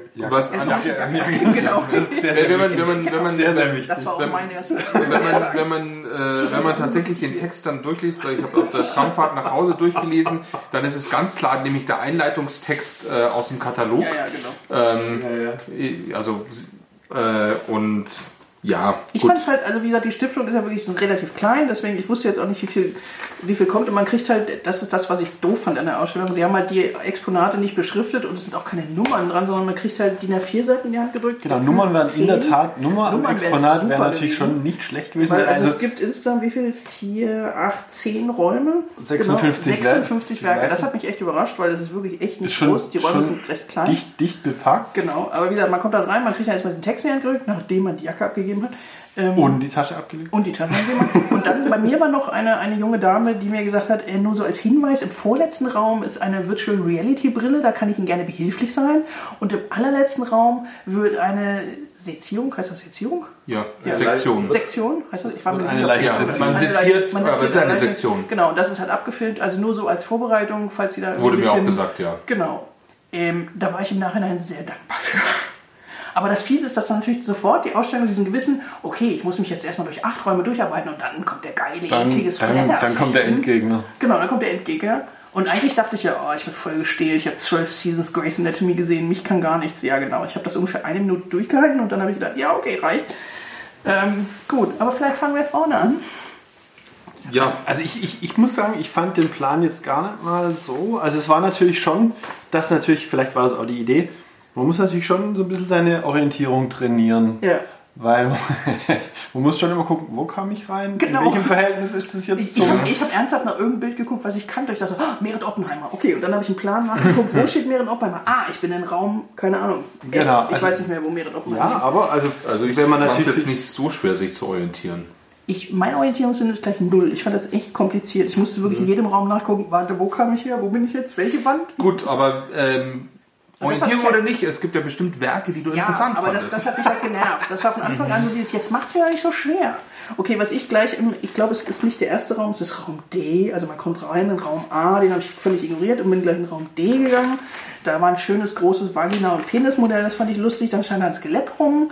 Dann gab es da einen Song von Allen Ginsberg, äh, The Skeletons of, wie hieß das Ding? The Ballad of the The Skeletons. Ballad of the Skeletons, einmal als Text und einmal als Video. Und ich dachte, ach, das ist ja nett, da steht der Text, da kann ich mitlesen und da hängt ein Kopfhörer und ich gucke mir das Video an. Und dann stehst du halt vor diesem Video und liest links den Text mit und rechts neben dir steht Guck ein scheiß Skelett. Das guckt über die Schulter, fand ich total. Und es guckt wie und du stehst wie einem verdammten echten Skelett. Ich Und fand das total geil arrangiert. Das war meine Ecke. Das, Absolut, eben. Das, war meine großartig. Lieblingsecke.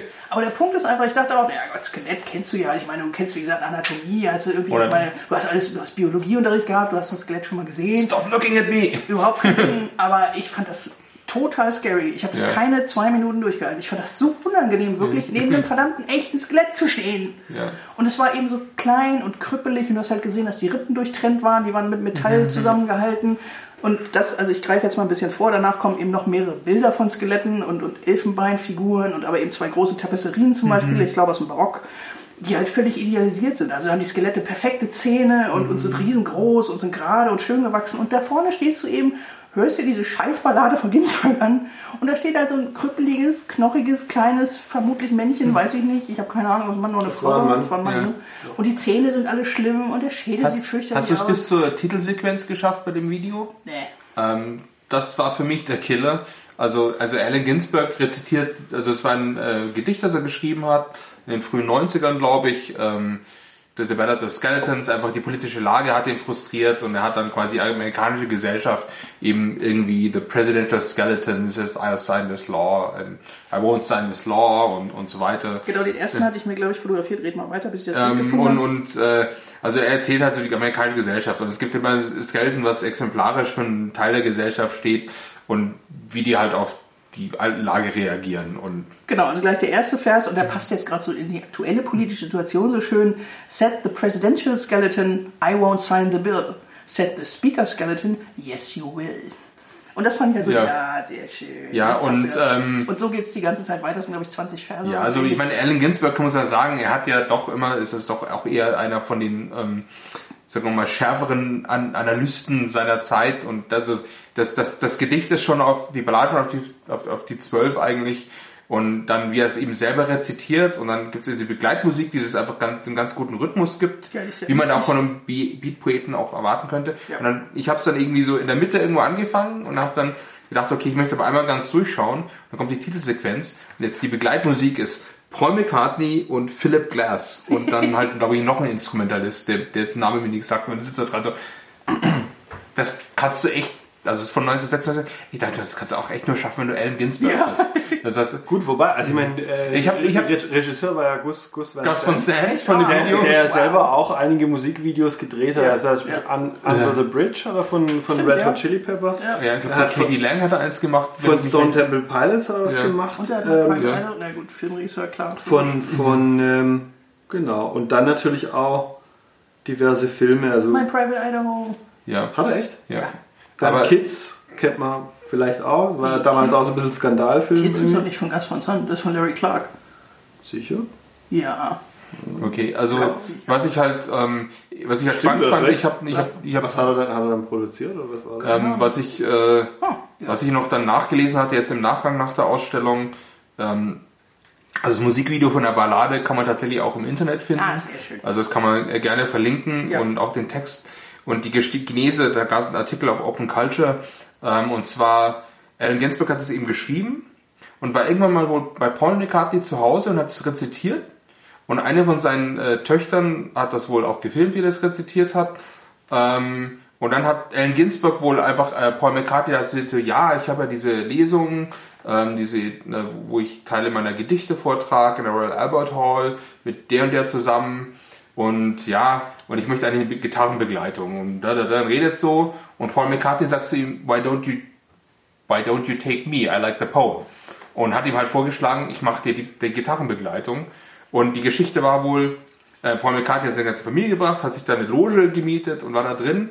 Und es wurde niemandem gesagt, wer Allen Ginsberg auf der Gitarre begleitet. Und dann kommt halt einfach eben letzte, letz- letzte Gedicht, letzter Vortrag, kommt halt Paul McCartney mit seiner Gitarre auf die Bühne. Müssen wir alle ausgerastet sein. Und dann habe ich tatsächlich, das Video gibt's auch. Also das Video, wie Paul McCartney mit ihm auf der Bühne und da sind nämlich alle Strophen drin, weil Ah, okay. im Musikvideo, das, äh, da sind nicht alle, alle, alle Strophen des Gedichts drin und da trägt er alle vor. Und ich habe es vorhin leider zeitlich nur geschafft, so die ersten zwei Minuten zu schauen, aber das fand ich auch total toll und da ist die Musikstruktur auch schon drin. Aber dachte mir so, wie gesagt, und dann sagen, ja, aber fürs, für die, für die, äh, für die Klavierteil äh, dann nehmen wir einfach Philip Glass. Ich glaube, das geht halt auch echt nur, wenn du Allen Ginsberg bist. Ähm, wenn du halt so ein. Jetzt hängen wir seit fünf Minuten an diesem unwichtigen Kunstwerk. Nein, das ist überhaupt nicht unwichtig. Das war für mich war das, das war mein Lieblingskunstwerk aus der ganzen Ausstellung. Daneben, daneben, wo wir gerade in dem Raum sind, äh, hier die Bilder von, von dem, dem quasi zusammengeflickten Andy Warhol, der in, Von Richard Evelyn, glaube ich. Ja. Genau, Ja. von, von Avalon, der so ein bisschen, mich hat es an Boys erinnert, hier zeige deine Wunde und so. Ja, das Ja. sind halt die Schusswunden von der Von dem, von Solanas. Attentat, ja. Genau. Ich kannte das aus Tempo, ehrlich gesagt. Ja. Also das war so, ich habe mich sowieso die ganze Zeit an irgendwelche alten Tempo-Hefte erinnert, wo sie auch irgendwann mal so eine Galerie von abgezogenen Gesichtshäuten aus irgendwelchen italienischen Leichenschauhäusern von 1930, keine Ahnung, äh, die ganzen schlimmen Bilder kenne ich aus der Tempo. Ja. Deswegen, also die Andy Warhol-Dinger kannte ich auch schon, deswegen bin ich da auch relativ schnell vorbeigehuscht. Äh, Merit Oppenheim fand ich, wie gesagt, ganz lustig. Das war halt einfach ein Röntgenbild von ihr mit Ringen. Da wusste ich nicht, ob das so eine, so eine Verbeugung von Marie Curie ist, von dem ersten Röntgenbild, wo ja ihre Ringe drauf sind. War das Marie Curie? Oder war es die Frau von Röntgen? Nein. Was rede ich gerade? Es gibt doch so ein Bild mit einer Hand mit Ringen drauf. Ist das die von Marie Curie? Ich glaube nicht. Dann verwechsel ich es gerade. Anyway, das Bild, was mich dann noch sehr lange beschäftigt hat, war von Thomas Struth, natürlich. Das war äh, Study äh, Charit äh, Charité Berlin 2015, glaube ich. Relativ großformatiges Foto. Ich bin mir nicht mal sicher, was auf diesem Bild drauf ist. Ich habe ich die ganze Zeit gerätselt. Ich war aber Ähm, nicht für mich sicher. sind es Wachsabdrücke ähm, oder von, Wachsabgüsse. von, Also man sah halt, Teilweise es, von- es waren von gesagt entweder Abgüsse, Ja, von- von Plastilin, es waren teilweise Ja. äh, Totenmasken, es waren aber Ja. auch einzelne Organe, die nachgebildet waren, es waren Wunden, die nachgebildet waren. Also du hast so ein Handgelenk gesehen, wo so eine Stichwunde war oder eine Stirn, wo, wo eindeutig ein, ich weiß nicht, ob es ein Schussloch oder ein Eispickel, also jedenfalls so ein Loch war. Hat Eben, irgendwie weniger Einschussloch als was als anderes. Ja, nee, ein Schussloch ist wahrscheinlich zu brutal. Irgendwas mit. Also irgendwie Nee, es war ein Schlag, ein Schlaggegenstand. dumpfer Schlag, Stumpfe- Genau, irgendwie sowas.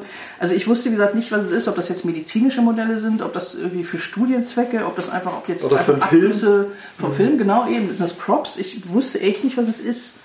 Aber ich stand da ewig vor, weil es einfach, ich musste an eine andere Ausstellung in Hannover denken, vor, glaube ich, 30 Jahren, die hieß Sex and Crime. Und da haben sie teilweise Fotos aus der amerikanischen Gerichtsmedizin gezeigt. Also einfach Fotos von Leichen, aber halt nur Teile. Also da musste ich jemand an diesen Arm, ich weiß noch, das ist ein Bild, das war eine schwarze Hand, die halt äh, quasi so Abwehrwunden, Schnittwunden hatte. Du hast halt wirklich nur diese Hand gesehen und diese Wunden. Und mir ist damals an diesem Bild aufgefallen, ich habe noch nie ernsthaft solche Wunden gesehen. Woher auch? Also, mein Gott, ich bin behütet aufgewachsen, mir ist sowas Gottlob nie passiert. Und so ging es mir vor diesem Bild halt auch. Ich sehe schon wieder Wunden, die ich sonst nie sehen würde. Und das Bild war aber gleichzeitig super clean. Natürlich Thomas Struth, super hell ausgeleuchtet, super schöner Digitalprint. Ähm, also es hatte eine gewisse Ästhetik, aber es war gleichzeitig absolut verstörend. Also es war so ein Abbild von Schmerz, aber halt von mir weg durch diese völlig edle, cleane, ruhige Ja, es war halt also auf einem Metalltablett arrangiert. Genau. Ähm, in der oberen Reihe dann in, in Bechern die verschiedenen verschiedene Werkzeuge. Genau.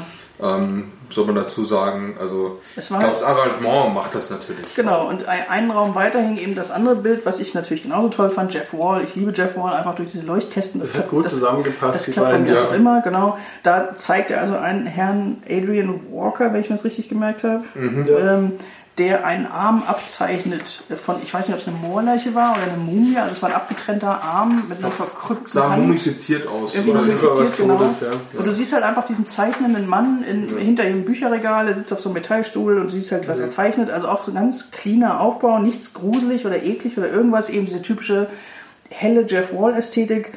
Und da ist mir, also das, was ich mir notiert habe, ist eben einfach das, dass mich die Abbildung oder das Foto von Menschen oder auch Menschen teilen, muss man ja wirklich mal so sagen, völlig fasziniert. Aber mich eben gleichzeitig dieses echte Skelett neben ich mit verdammt stand, völlig verstört hat. Das fand ich so unangenehm, diesen Ähm, echten Knochen zu Nur, stehen. nur, nur kurz als Ergänzung, ähm, der vo- vollständige Titel ist Adrian Walker, Artist, drawing from a specimen in a laboratory in the Department of Anatomy at the University of British Columbia, Vancouver, 1992. Ja klar, aber das braucht kein Mensch.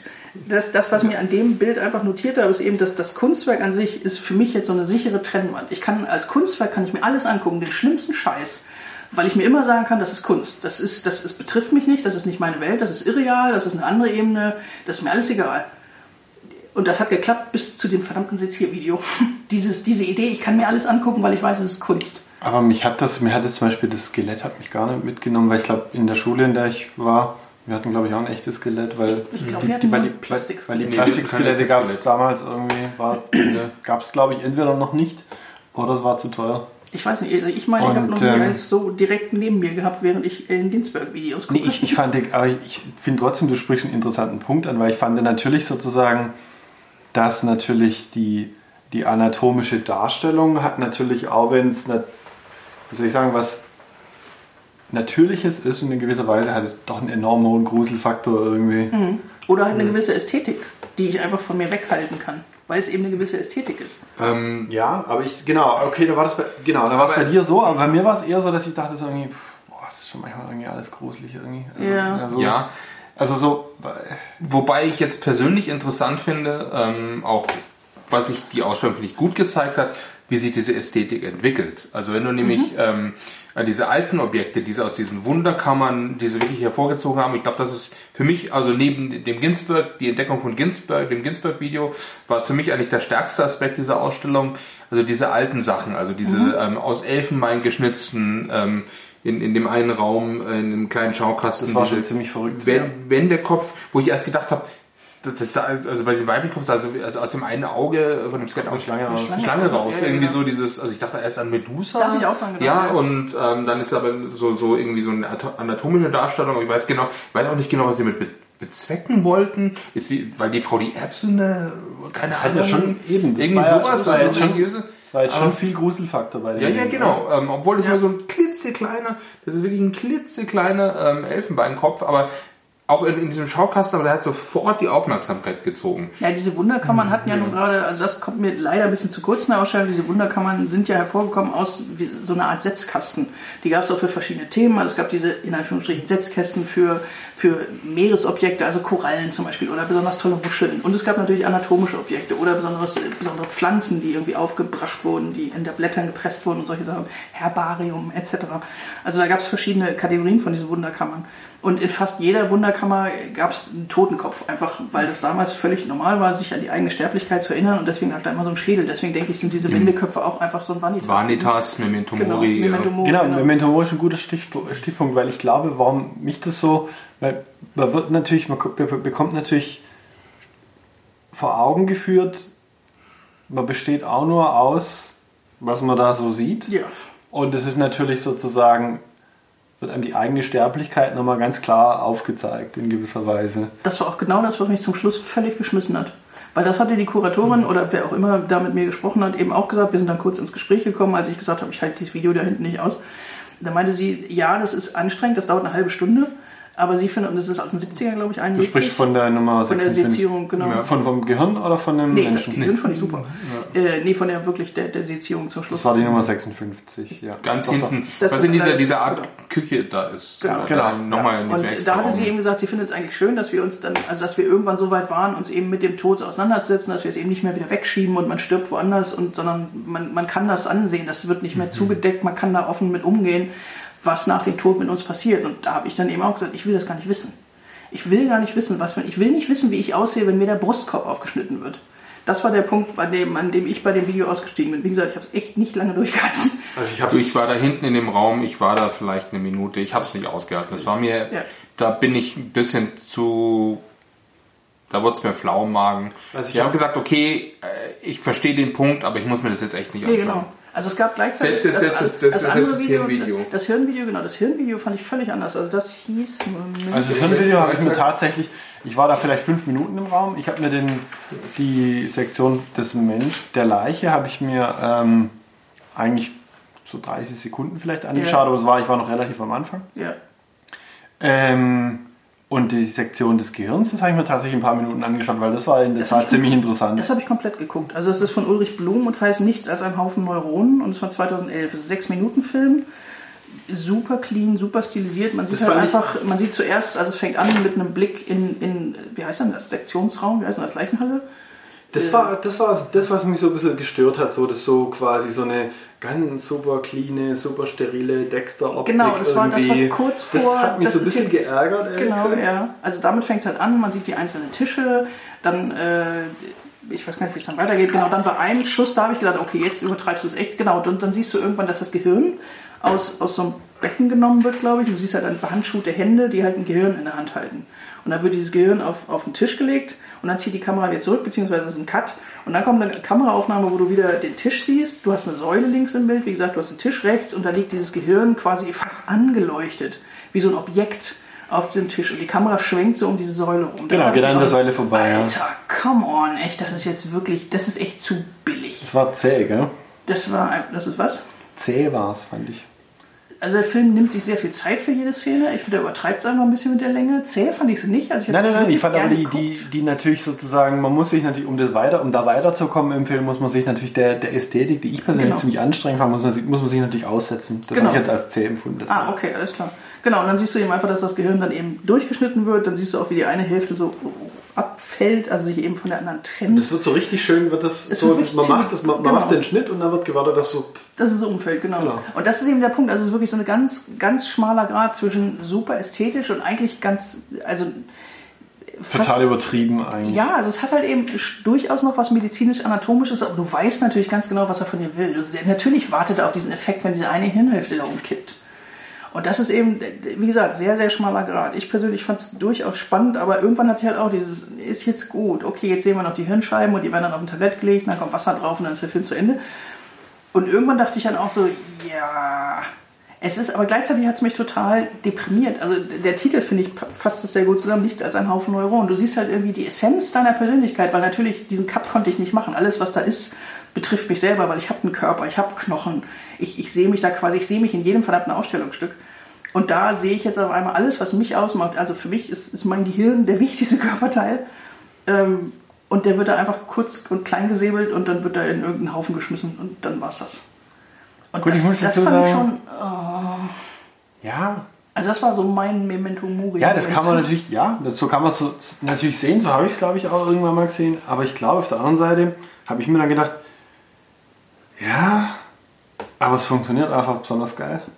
Also, ist vielleicht nur ein Haufen Neuronen, in Anführungszeichen, Aber aber es es ist ist ein schon fucking guter Haufen. Ja, es ist ein stimmt, ja, fucking genau. guter Haufen Neuronen. Ja? Das stimmt, Äh, und das muss erstmal sozusagen, also, das ist ja eigentlich das Faszinierende, dass sozusagen, das waren ja eigentlich, ein, also, wie wenig da jetzt auch in der Sektion da dran ist, da, da kommt da sprühen ja keine Funken raus, sondern das ist einfach nur im Prinzip ja, irgendwas schleimiges Etwas, was so Ja. ein bisschen eine Ähnlichkeit von einer Walnuss hat, aber sozusagen, es macht alles aus, was man selber ist. Ja, Ähm, ja. Also für mich war es mehr so, ja, keine Ahnung, ich weiß es nicht. Also es war mehr, es, funkt, es ist unfassbar, dass ein, so, ein Haufen, was eigentlich so wenig ist, so viel kann. ja. Das ist die andere Sichtweise. Ebenso, also gleichzeitig Bewunderung für dieses Objekt, was du da siehst, und gleichzeitig aber auch dieses oh, fucking hell, ich muss jetzt was trinken. Eben, und dann direkt kam noch das Blättervideo. Also ich habe genau den Teil erwischt, wo sie halt einer Frau den Brustkorb aufgeschnitten haben, also die Rippen durchtrennt haben und dann Das den Teil. Und das war konnte ein ich halt. Mann, Das, der da lag, oder? nee, es waren ja mehrere. Es war ja wie gesagt, so. schon, ja, ja, es kam irgendwie eine Leiche nach der anderen. Soweit ich Ach das aus den so. Augenwinkel mitgekriegt habe. Weil ich habe immer, wenn der Film sich wieder ewig, also der Gehirnfilm ewig an irgendeiner Szene geklebt hat, habe ich kurz rüber geguckt und dann wieder zurück zum Hirnfilm geguckt. Deswegen, ich glaube, es waren mehrere Leichen. Mhm. Auf jeden Fall, das war, das war der Moment, wo ich dachte, ja, nee. Weil da musste ich dann an das Skelett aus dem ersten Raum denken, wo ich halt gesehen habe, dass die Rippen durchtrennt wurden und noch von Metall zusammengehalten wurden. Und dann dachte ich, ja, okay, so geht das. Ja, nee, muss ich nicht sehen. Hat mich selber ehrlich gesagt überrascht. Also ich dachte, ich wäre irgendwie hartgesotten und tough und das würde mir alles nichts ausmachen. Ich könnte da Distanz zu aufbauen, aber nee, bei dem Film ging das gar nicht. Felix, du bist so ruhig. Ich fand das, das Ich war in dem gesamten Raum nur eine Minute. Ich wollte mir auch die, die Hirnsektion, ich habe halt den Teil Okay. erwischt, wo sie gerade aufschneiden, dachte mir so, okay, I get the point. I don't, ich wollte es nicht Okay. vielleicht angucken. sowas, vielleicht sowas Das, war- das wollte ich nicht angucken. Also ich würde gerne nochmal zu den historischen Sachen Ja. zurückkehren, ähm, weil ich auch in demselben Schaukasten äh, wie mit dem Elfmal Wendekopf äh, etwas, glaube ich, das hat mich am, am zweitmeisten geschmissen. Dieses Miniaturdrechselkunstwerk als Kruzifix. Boah, das war toll. das war Das Wahnsinn. war Wahnsinn. Wahnsinn. Und das ist Miniatur, wirklich Miniatur. Also ich, ich muss jetzt mal im Moment Drei Zentimeter oder drei so? Zentimeter und Ja, so aber das, aber das Kruzifix war vielleicht drei Millimeter. ja, drei lang- Millimeter. lang und Also ich dachte, wo ist denn ein Kruzifix? Ich sehe da quasi nur dieses rundgedrechselte und dann schaust du in die Mitte und dann ist da so, so, so, noch so Schutzdings drumrum. Und dann schaust du rein und da ist da wirklich so ein Mini-Kruzifix und denkst dir, Nee, ich, ich habe es tatsächlich gleich gesehen und dachte mir, das, kann doch, das wird doch jetzt kein Kruzifix sein auf, was weiß ich, einmal 1,5 Millimeter oder so. irgendwas. Und dann, doch, es war ein Kruzifix. das war nicht, also das hat mich einfach War schon abgefahren. Das ist an, angeblich von circa 1600, auch mal so, wow, die Ja. Fingerfertig, die Handwerksfertigkeit, die, einfach nur von der Handwerksfertigkeit. Ich stand mal davor so, wow, krass. Geh, geh mal in die Schatzkammer von der Residenz. Da sind ganz viele Reliquien. Da war ich mal, aber das ist auch schon wieder Das 15 ist Jahre her. Ich fand den Schaukasten daneben noch toller, weil da gab es so kleine Modelle von einem Mann und einer Frau. Die Frau natürlich mit dem aufgeklappten Bauch, damit das Stefan Baby Zick. drin sieht. Das war der auch Künstler. sehr Okay. verrückt, ehrlich Das fand ich sehr geil, weil also das, was ich halt toll fand, war A, nicht nur, dass die Frau anscheinend mehr kann, weil sie hat ein Baby in sich drin, sondern der Mann hatte als Ausgleich immer einen Penis, der fast bis zu den Knien ging. Okay, fein. Äh, Machos, immer Machos. Aber ähm, das, was ich lustig fand, war die Position. Also es waren einfach so kleine Püppchen, wie, wie breit, wie lang waren die? 10 cm oder so? Elfenbein, glaube ich. Ja, sowas, ja. Aber die lagen eben nicht einfach so irgendwie in der Gegend rum, sondern die lagen auf, auf so einer Art kleinem Bettchen mit einem Kissen aus Elfenbein. Und das hat mich einfach an die Darstellung der Könige, der französischen Könige Saint-Denis in Paris erinnert. Wo also sämtliche Königsgräber haben ja auch diese, ich glaube, Tumba heißt das, also dieser Aufsatz auf, einer, auf einem Sarkophag. Das stimmt jetzt. Es hat mich nämlich an irgendwas erinnert. 15 ich konnte es nicht Zentimeter, benennen. 15 Zentimeter 15 ungefähr. Ich konnte es nicht benennen, ja. Genau, und das, das fand ich halt toll, dass die eben, also jetzt einfach kleine anatomische Modelle, an denen wahrscheinlich Leute was gelehrt haben, oder es war auch einfach nur ein Wunderkammer-Gruseleffekt, weiß ich nicht. Aber die hatten eben immerhin noch diese Würde, die haben ein kleines Elfenbeinkissen gekriegt. Das fand ich schön. Ähm, ich fand auch toll direkt daneben das, das Bild ähm, Jakob Hoffmann, von Künstler Ja. Jakob Hoffmann, Porträt des armlosen Kalligraphen Thomas Schweike ähm, von 1595, wo ich erstmal geguckt habe und denke mal so, der hat aber, der, sag mal, kann der keine Arme malen? Und erst im zweiten Blick so, Moment, das sind die Füße. ah, und dann habe ich erst den Titel gelesen, habe mal so, krass. Und dann immer so, und dann konntest du Kalligraph werden? Geil. Ich fand das auch, also es war einfach so eine fiese Also es Bildwissensschere. Ich muss natürlich sofort an Kontergan-Kinder denken. Ja. Und dann hast du eben dieses Bild aus dem 16. Jahrhundert und es ist Also so, es ist im, im Prinzip, also das, das ist Mann, wie auf dem Tisch sitzt, also, in also und seine Füße eben so stark angewinkelt ähm, und in einem Fuß hat er eben äh, sein, sein Tusche, seine Tuschefeder ähm, und äh, er, man sieht ganz klar, wie er eben in einer schönen Schrift auf dem Blatt Papier schreibt.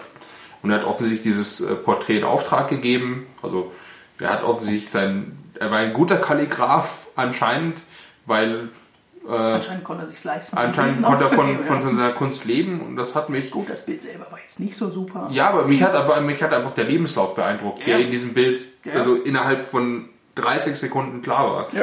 Fand, ich, fand ich toll. Was ich noch eher verstörend als toll fand, war ein Foto, was vor diesen ganzen äh, Virtual Reality Modellen Firlefanz hing, von Anna Jermolena, glaube ich, hieß sie. Ich habe mir aufgeschrieben, wie Jermolaiva. Oder so ähnlich. Ja. Ich weiß nicht, ob es V oder 5 heißt, römisches, Ja. weiß ich nicht, von 2018. Das war ein Foto und ich weiß nicht, was auf diesem Foto drauf ist. Also ich habe mir, ich habe es mir erklärt, es ist ein Frauenmodell, äh, wo man eben auch die Organe sieht. Ich weiß nicht, ob es ein medizinisches Lehrmodell ist, weil das, was mich an ihr so irritiert hat, sie hat halt riesige Wallehaare bis zu den, bis zu den Hüften. Sie hat Lippenstift, sie trägt eine Perlenkette, sie hat Schamhaar. Und an ihr bastelt gerade irgendeine andere Frau rum. Ich weiß nicht, ob sie sie airbrushed oder sauber macht. Das war doch irgendein Modell, oder? Ja, es war so für mich so ein anatomisches aber was, Modell, aber, was, aber was ist das für ein anatomisches Modell? Mit Das einer Frau mit einer Perlenkette und Lippenstift. Bitch, please. Was ist das? Da wusste ich halt wirklich nicht, ist das jetzt echt oder ist das fürs Foto gestellt? Ist Also das, da hätte ich mir auch, es stimmt, da hätte ich mir auch, ähm, da hätte ich jetzt keinen Kommentar. Da genau, gibt's jetzt- hätte ich mir auch was mehr Also, Infos da gewünscht. gibt es wahrscheinlich einen Internet in Russia Meme-Witz dazu. Weiß ich nicht, habe ich nicht nachgeguckt. Aber das, das Only in weiß ich Russia. nicht, nee, also jetzt, ich möchte jetzt echt nicht der Partypuper hier am Tisch sein, aber mich hat das wirklich geschockt, weil es eben wieder dieses Gewalt, die einer Frau ausgeübt wird und ich weiß nicht, was es bedeutet. Ich weiß nicht, was es ist. Ich weiß nicht, ob es eine Auseinandersetzung damit ist oder ob es ein blödes Abbild ist oder ob es wirklich irgendwelche Arschlöcher gibt, die Anatomie-Modelle machen von Frauen, die Perlenketten tragen und Lippenstift haben, während sie mit Schamhaar irgendwie, wie man ihre Leber angucken kann. Also, irgend, Ich fand das extrem verstörend und weiß ich nicht. hat also ich hatte den Eindruck, dass das irgendwie, also ich behaupte, es ist Kunst, es ist gefaked fürs Foto irgendwas. Ja, ich hoffe, es ist nicht wirklich ein anatomisches ich meine, die Modell. hatte da so rumgesaugt und alles ist doch, also ich hatte, ich, weiß dachte, ich dachte, das ist ein Bild von Ausstellung, was, was, auch immer da genau Gegenstand der Ausstellung war, aber ich hatte den Eindruck, dass es ein Bild von einer Kunst- oder Anatomieausstellung Eben, aber das weiß ich halt nicht. Und das wurde mir eben nirgendwo erzählt. Ja. Weder an dem Bildtext noch in dem, in dem Blatt, das mal da mitgegeben kommt. Das fand ich halt schade, weil da habe ich wirklich gedacht, what the fuck? Und gleichzeitig hängt in dem, Baum ein, in dem Raum ein absoluter Klassiker der Fotografiegeschichte, nämlich Edward Muybridge, Man und Woman Ascending a Staircase, also diese Phasenaufnahmen von einem nackten Mann und einer nackten Frau, die eine Treppe rauf und runter gehen. Das ist 1887 eine der ersten Bewegungsaufnahmen der Fotografiegeschichte und das fand ich persönlich für mich einfach schön, dass ich mal sagen konnte, so jetzt habe ich mal einen Abzug gesehen und nicht nur in tausend Fotobüchern.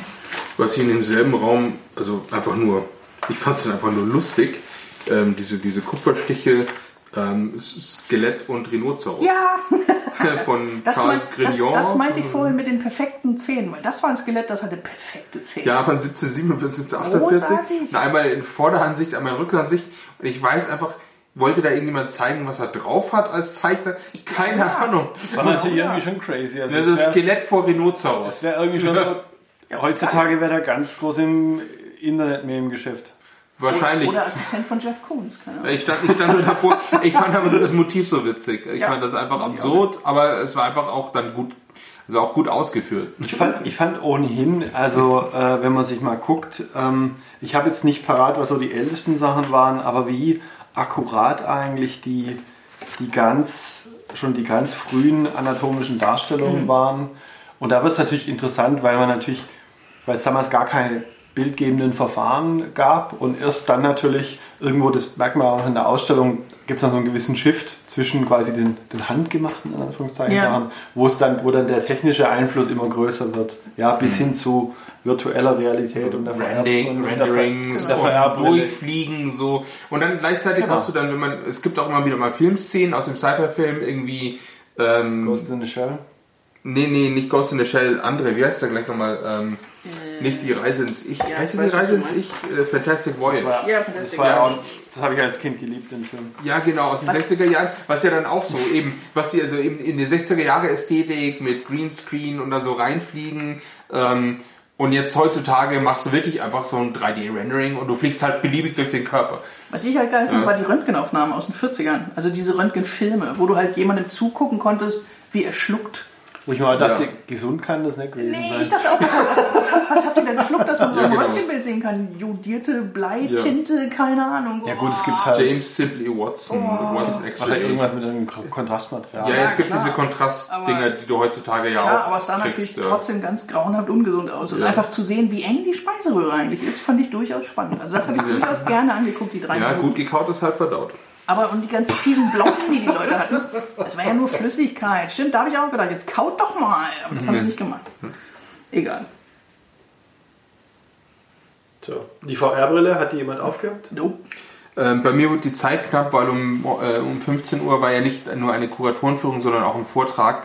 Und die haben da gerade angefangen, den Beamer aufzubauen. Und ich habe mir gedacht, weißt du was, bevor jetzt irgendjemand von den Leuten, die hektisch um den Beamer rumlaufen, fragt, ob ich mir die VR-Brille angucken kann, dann das, ach, Nee, ich hab's nicht gemacht. Passt schon. Nee, ich hab's gemacht und irgendwie hab dann, als ich es dann abgezogen habe, dachte ich mir so, "Ugh, wer hält das schon alles? an?"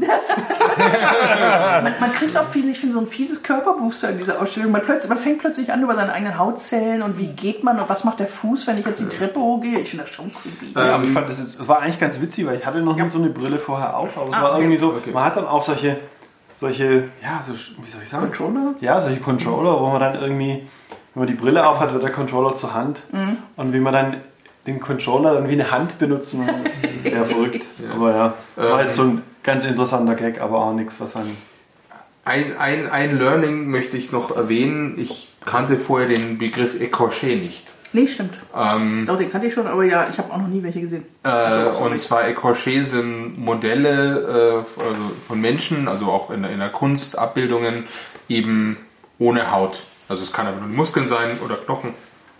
Ähm, und da gab es eben diesmal äh, zwei Skulpturen, die dargestellt wurden. Und ich habe gedacht, Ecorché, was ist denn das? Und sobald ich aus diesen Kellerräumen rausgegangen bin, sofort äh, habe ich mir das äh, sofort im Internet gesucht und dachte mir so, ah, wusste ich nicht, dass es dafür einen Begriff gibt, äh, wusste ich nicht, dass es also da eine be- bestimmte Form gibt, weil auch die beiden Modelle da sind, sind auch quasi so männliche Körper in irgendeiner dramatischen Handgeste, irgendwie die Muskeln sind angespannt und überhaupt so. Und dachte mir so, okay, verstehe. Und es gab so Ja. acht Platten von Franz Xaver Nissel von 1780. Oh, die waren super. Wo du eben auch ein Skelett teilweise mit Haut und teilweise ohne Haut siehst. Und ich musste natürlich die ganze Zeit an das Robbie Williams Video Rock DJ denken, wo er das am Schluss Skelett Ich musste, ich musste an den Skeletttanz aus Monkey Island 2 denken. Der ist sehr sensationell.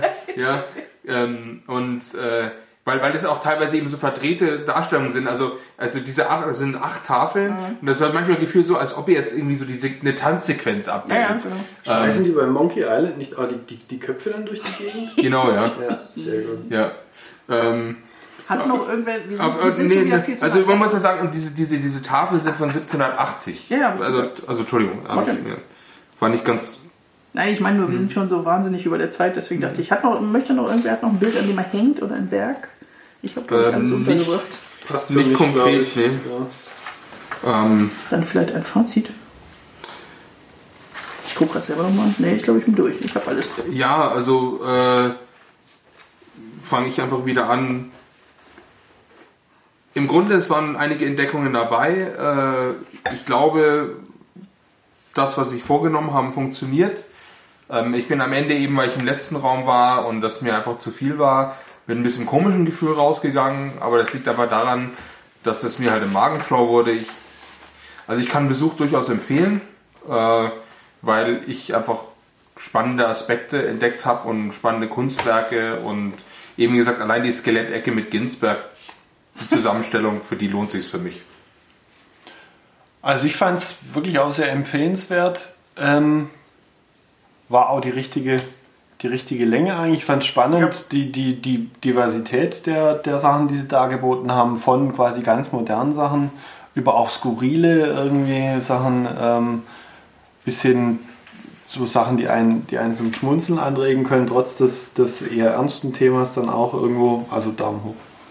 Wie gesagt, ich hatte irgendwann eher das Gefühl, ich, ich bewege mich in meiner eigenen philosophischen Fragestellung als in der Ausstellung. Also irgendwann habe ich es einfach nicht mehr als Kunst sehen können, sondern als Auseinandersetzung mit mir und meinem Körper und was also in ihm drin ist und was das so kann und, äh, und eben dem eigenen Tod. Und deswegen, also gerade nach dem Seziervideo ging es mir irgendwie Felix, man kommt dann doch irgendwie komisch raus. Aber ich fand's, äh, ich fand's toll. Also gerade eben, weil es eben nicht, man geht da raus und denkt sich, ja gut, Ausstellung abgehakt, check, schön, Fehlfarm-Podcast aufnehmen, sondern also da war ich wirklich, nach der Ausstellung war ich wirklich gespannt, wie die Diskussion am Tisch verläuft. Kann ich also auch nur empfehlen. Okay, äh, dann gibt es jetzt noch natürlich die Weine aufzulösen. Ich weiß nicht, ähm, wir haben es ja immer so ein bisschen verschieden gehandhabt äh, in den letzten Ausgaben. Wollt ihr das irgendwie bewerten oder sagen wir einfach, lösen wir 1, 2, 3 einfach die Weine auf und Also ich wollt ihr in der dachte, Reihe? ich dachte am Anfang, das wird super schwierig, das äh, zu bewerten, aber mittlerweile bin ich eigentlich, kann ich ganz klar sagen, ja. also ich wäre dafür, dass wir da, Okay, Werte away. Also für mich ähm, 3, 2, 1, Ja. kurz, kurz und schmerzlos. Bei ja, bei mir auch. Ähm, Ja. Wobei ich mich die ganze Zeit frage, ob 2 einfach nur wärmer geworden ist und deswegen der Käse, der Käse, Käse auch immer wegen der, wegen der Temperatur weggegangen ist Ja. oder ich glaube, es ist wirklich wegen der Temperatur und nicht Kann sein, ja. Das ist ähm, also sau, entweder Sauerstoff oder Temperatur.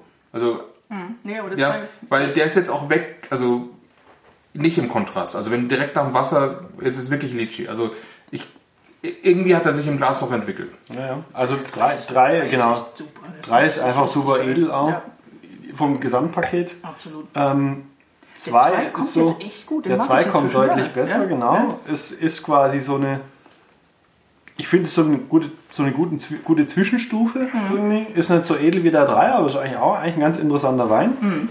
Und der 1er, ja, der, der, der tut mir so ein bisschen leid, weil er war am Anfang eigentlich ganz spritzig unterwegs. Ja, aber und das ist- in der Gesamtschau mit den beiden anderen kackt er jetzt voll ab. Ich finde, Ja. ich finde, der schmeckt auch. Also ich finde, er ist Ja. jetzt sehr lieblich geworden, aber nicht eklig lieblich. Also Ja. ich finde, er schmeckt durchaus. Ich finde ihn super angenehm. Ja. Aber im Vergleich zu den anderen beiden ist er natürlich einfach am einfachsten. Ja, er ist, ist süß, aber nicht pappig. Nee, genau. Ähm, aber also den Einzelnen kann ich mir wunderbar vorstellen. 25 Grad, Balkon, Sommer, Ja. Sonne, Ja. Ganz gemütlich trinken, Ja. genießen, erfrischen, Ja. aber nicht langweilig. Finde die, Ja. eben, während die anderen beiden, also zwei, muss man sich wirklich schön trinken und drei ist gut gleich, weil, wie gesagt, wenn man die Nase ignoriert, wobei ich glaube, der drei stinkt jetzt auch nicht mehr. Ja, riechen wir nochmal. Nee, der riecht jetzt auch. Ja, ist Nee, immer der noch, riecht- ist ein bisschen staubig Der noch, hat- aber nicht mehr so schlimm. Ja, das ist eine deutliche, was er schon am Anfang hatte, eine, eine, eine sehr starke Sherry-Note, aber eigentlich angenehm. Super. Nicht so gammelig. Nee, ähm, genau, eben. Also dieser, der Geruch ist irgendwann weg. Ähm, jetzt sitzen wir ja auch schon anderthalb Stunden. Also der 3 ist einfach mit am komplexesten, finde ich, aber der Zweier dürfte, glaube ich, so wirklich so ein Standard-Orange, so ein Ja, wirklich guter, guter Orange-Wein sein. Egal. Interessanter Vielleicht Einstieg. für den Einstieg, genau, für den Einstieg ist es wahrscheinlich so Ähm, nicht so schlecht und der 3 Ja. ist natürlich schon Ja. nochmal eine Stufe. Okay, höher. lösen wir auf. Womit fangen wir an? Ja, ja. Ja, mit dem Gewinner natürlich. Ja, okay. Ähm, das ist mein Wein. Ach was!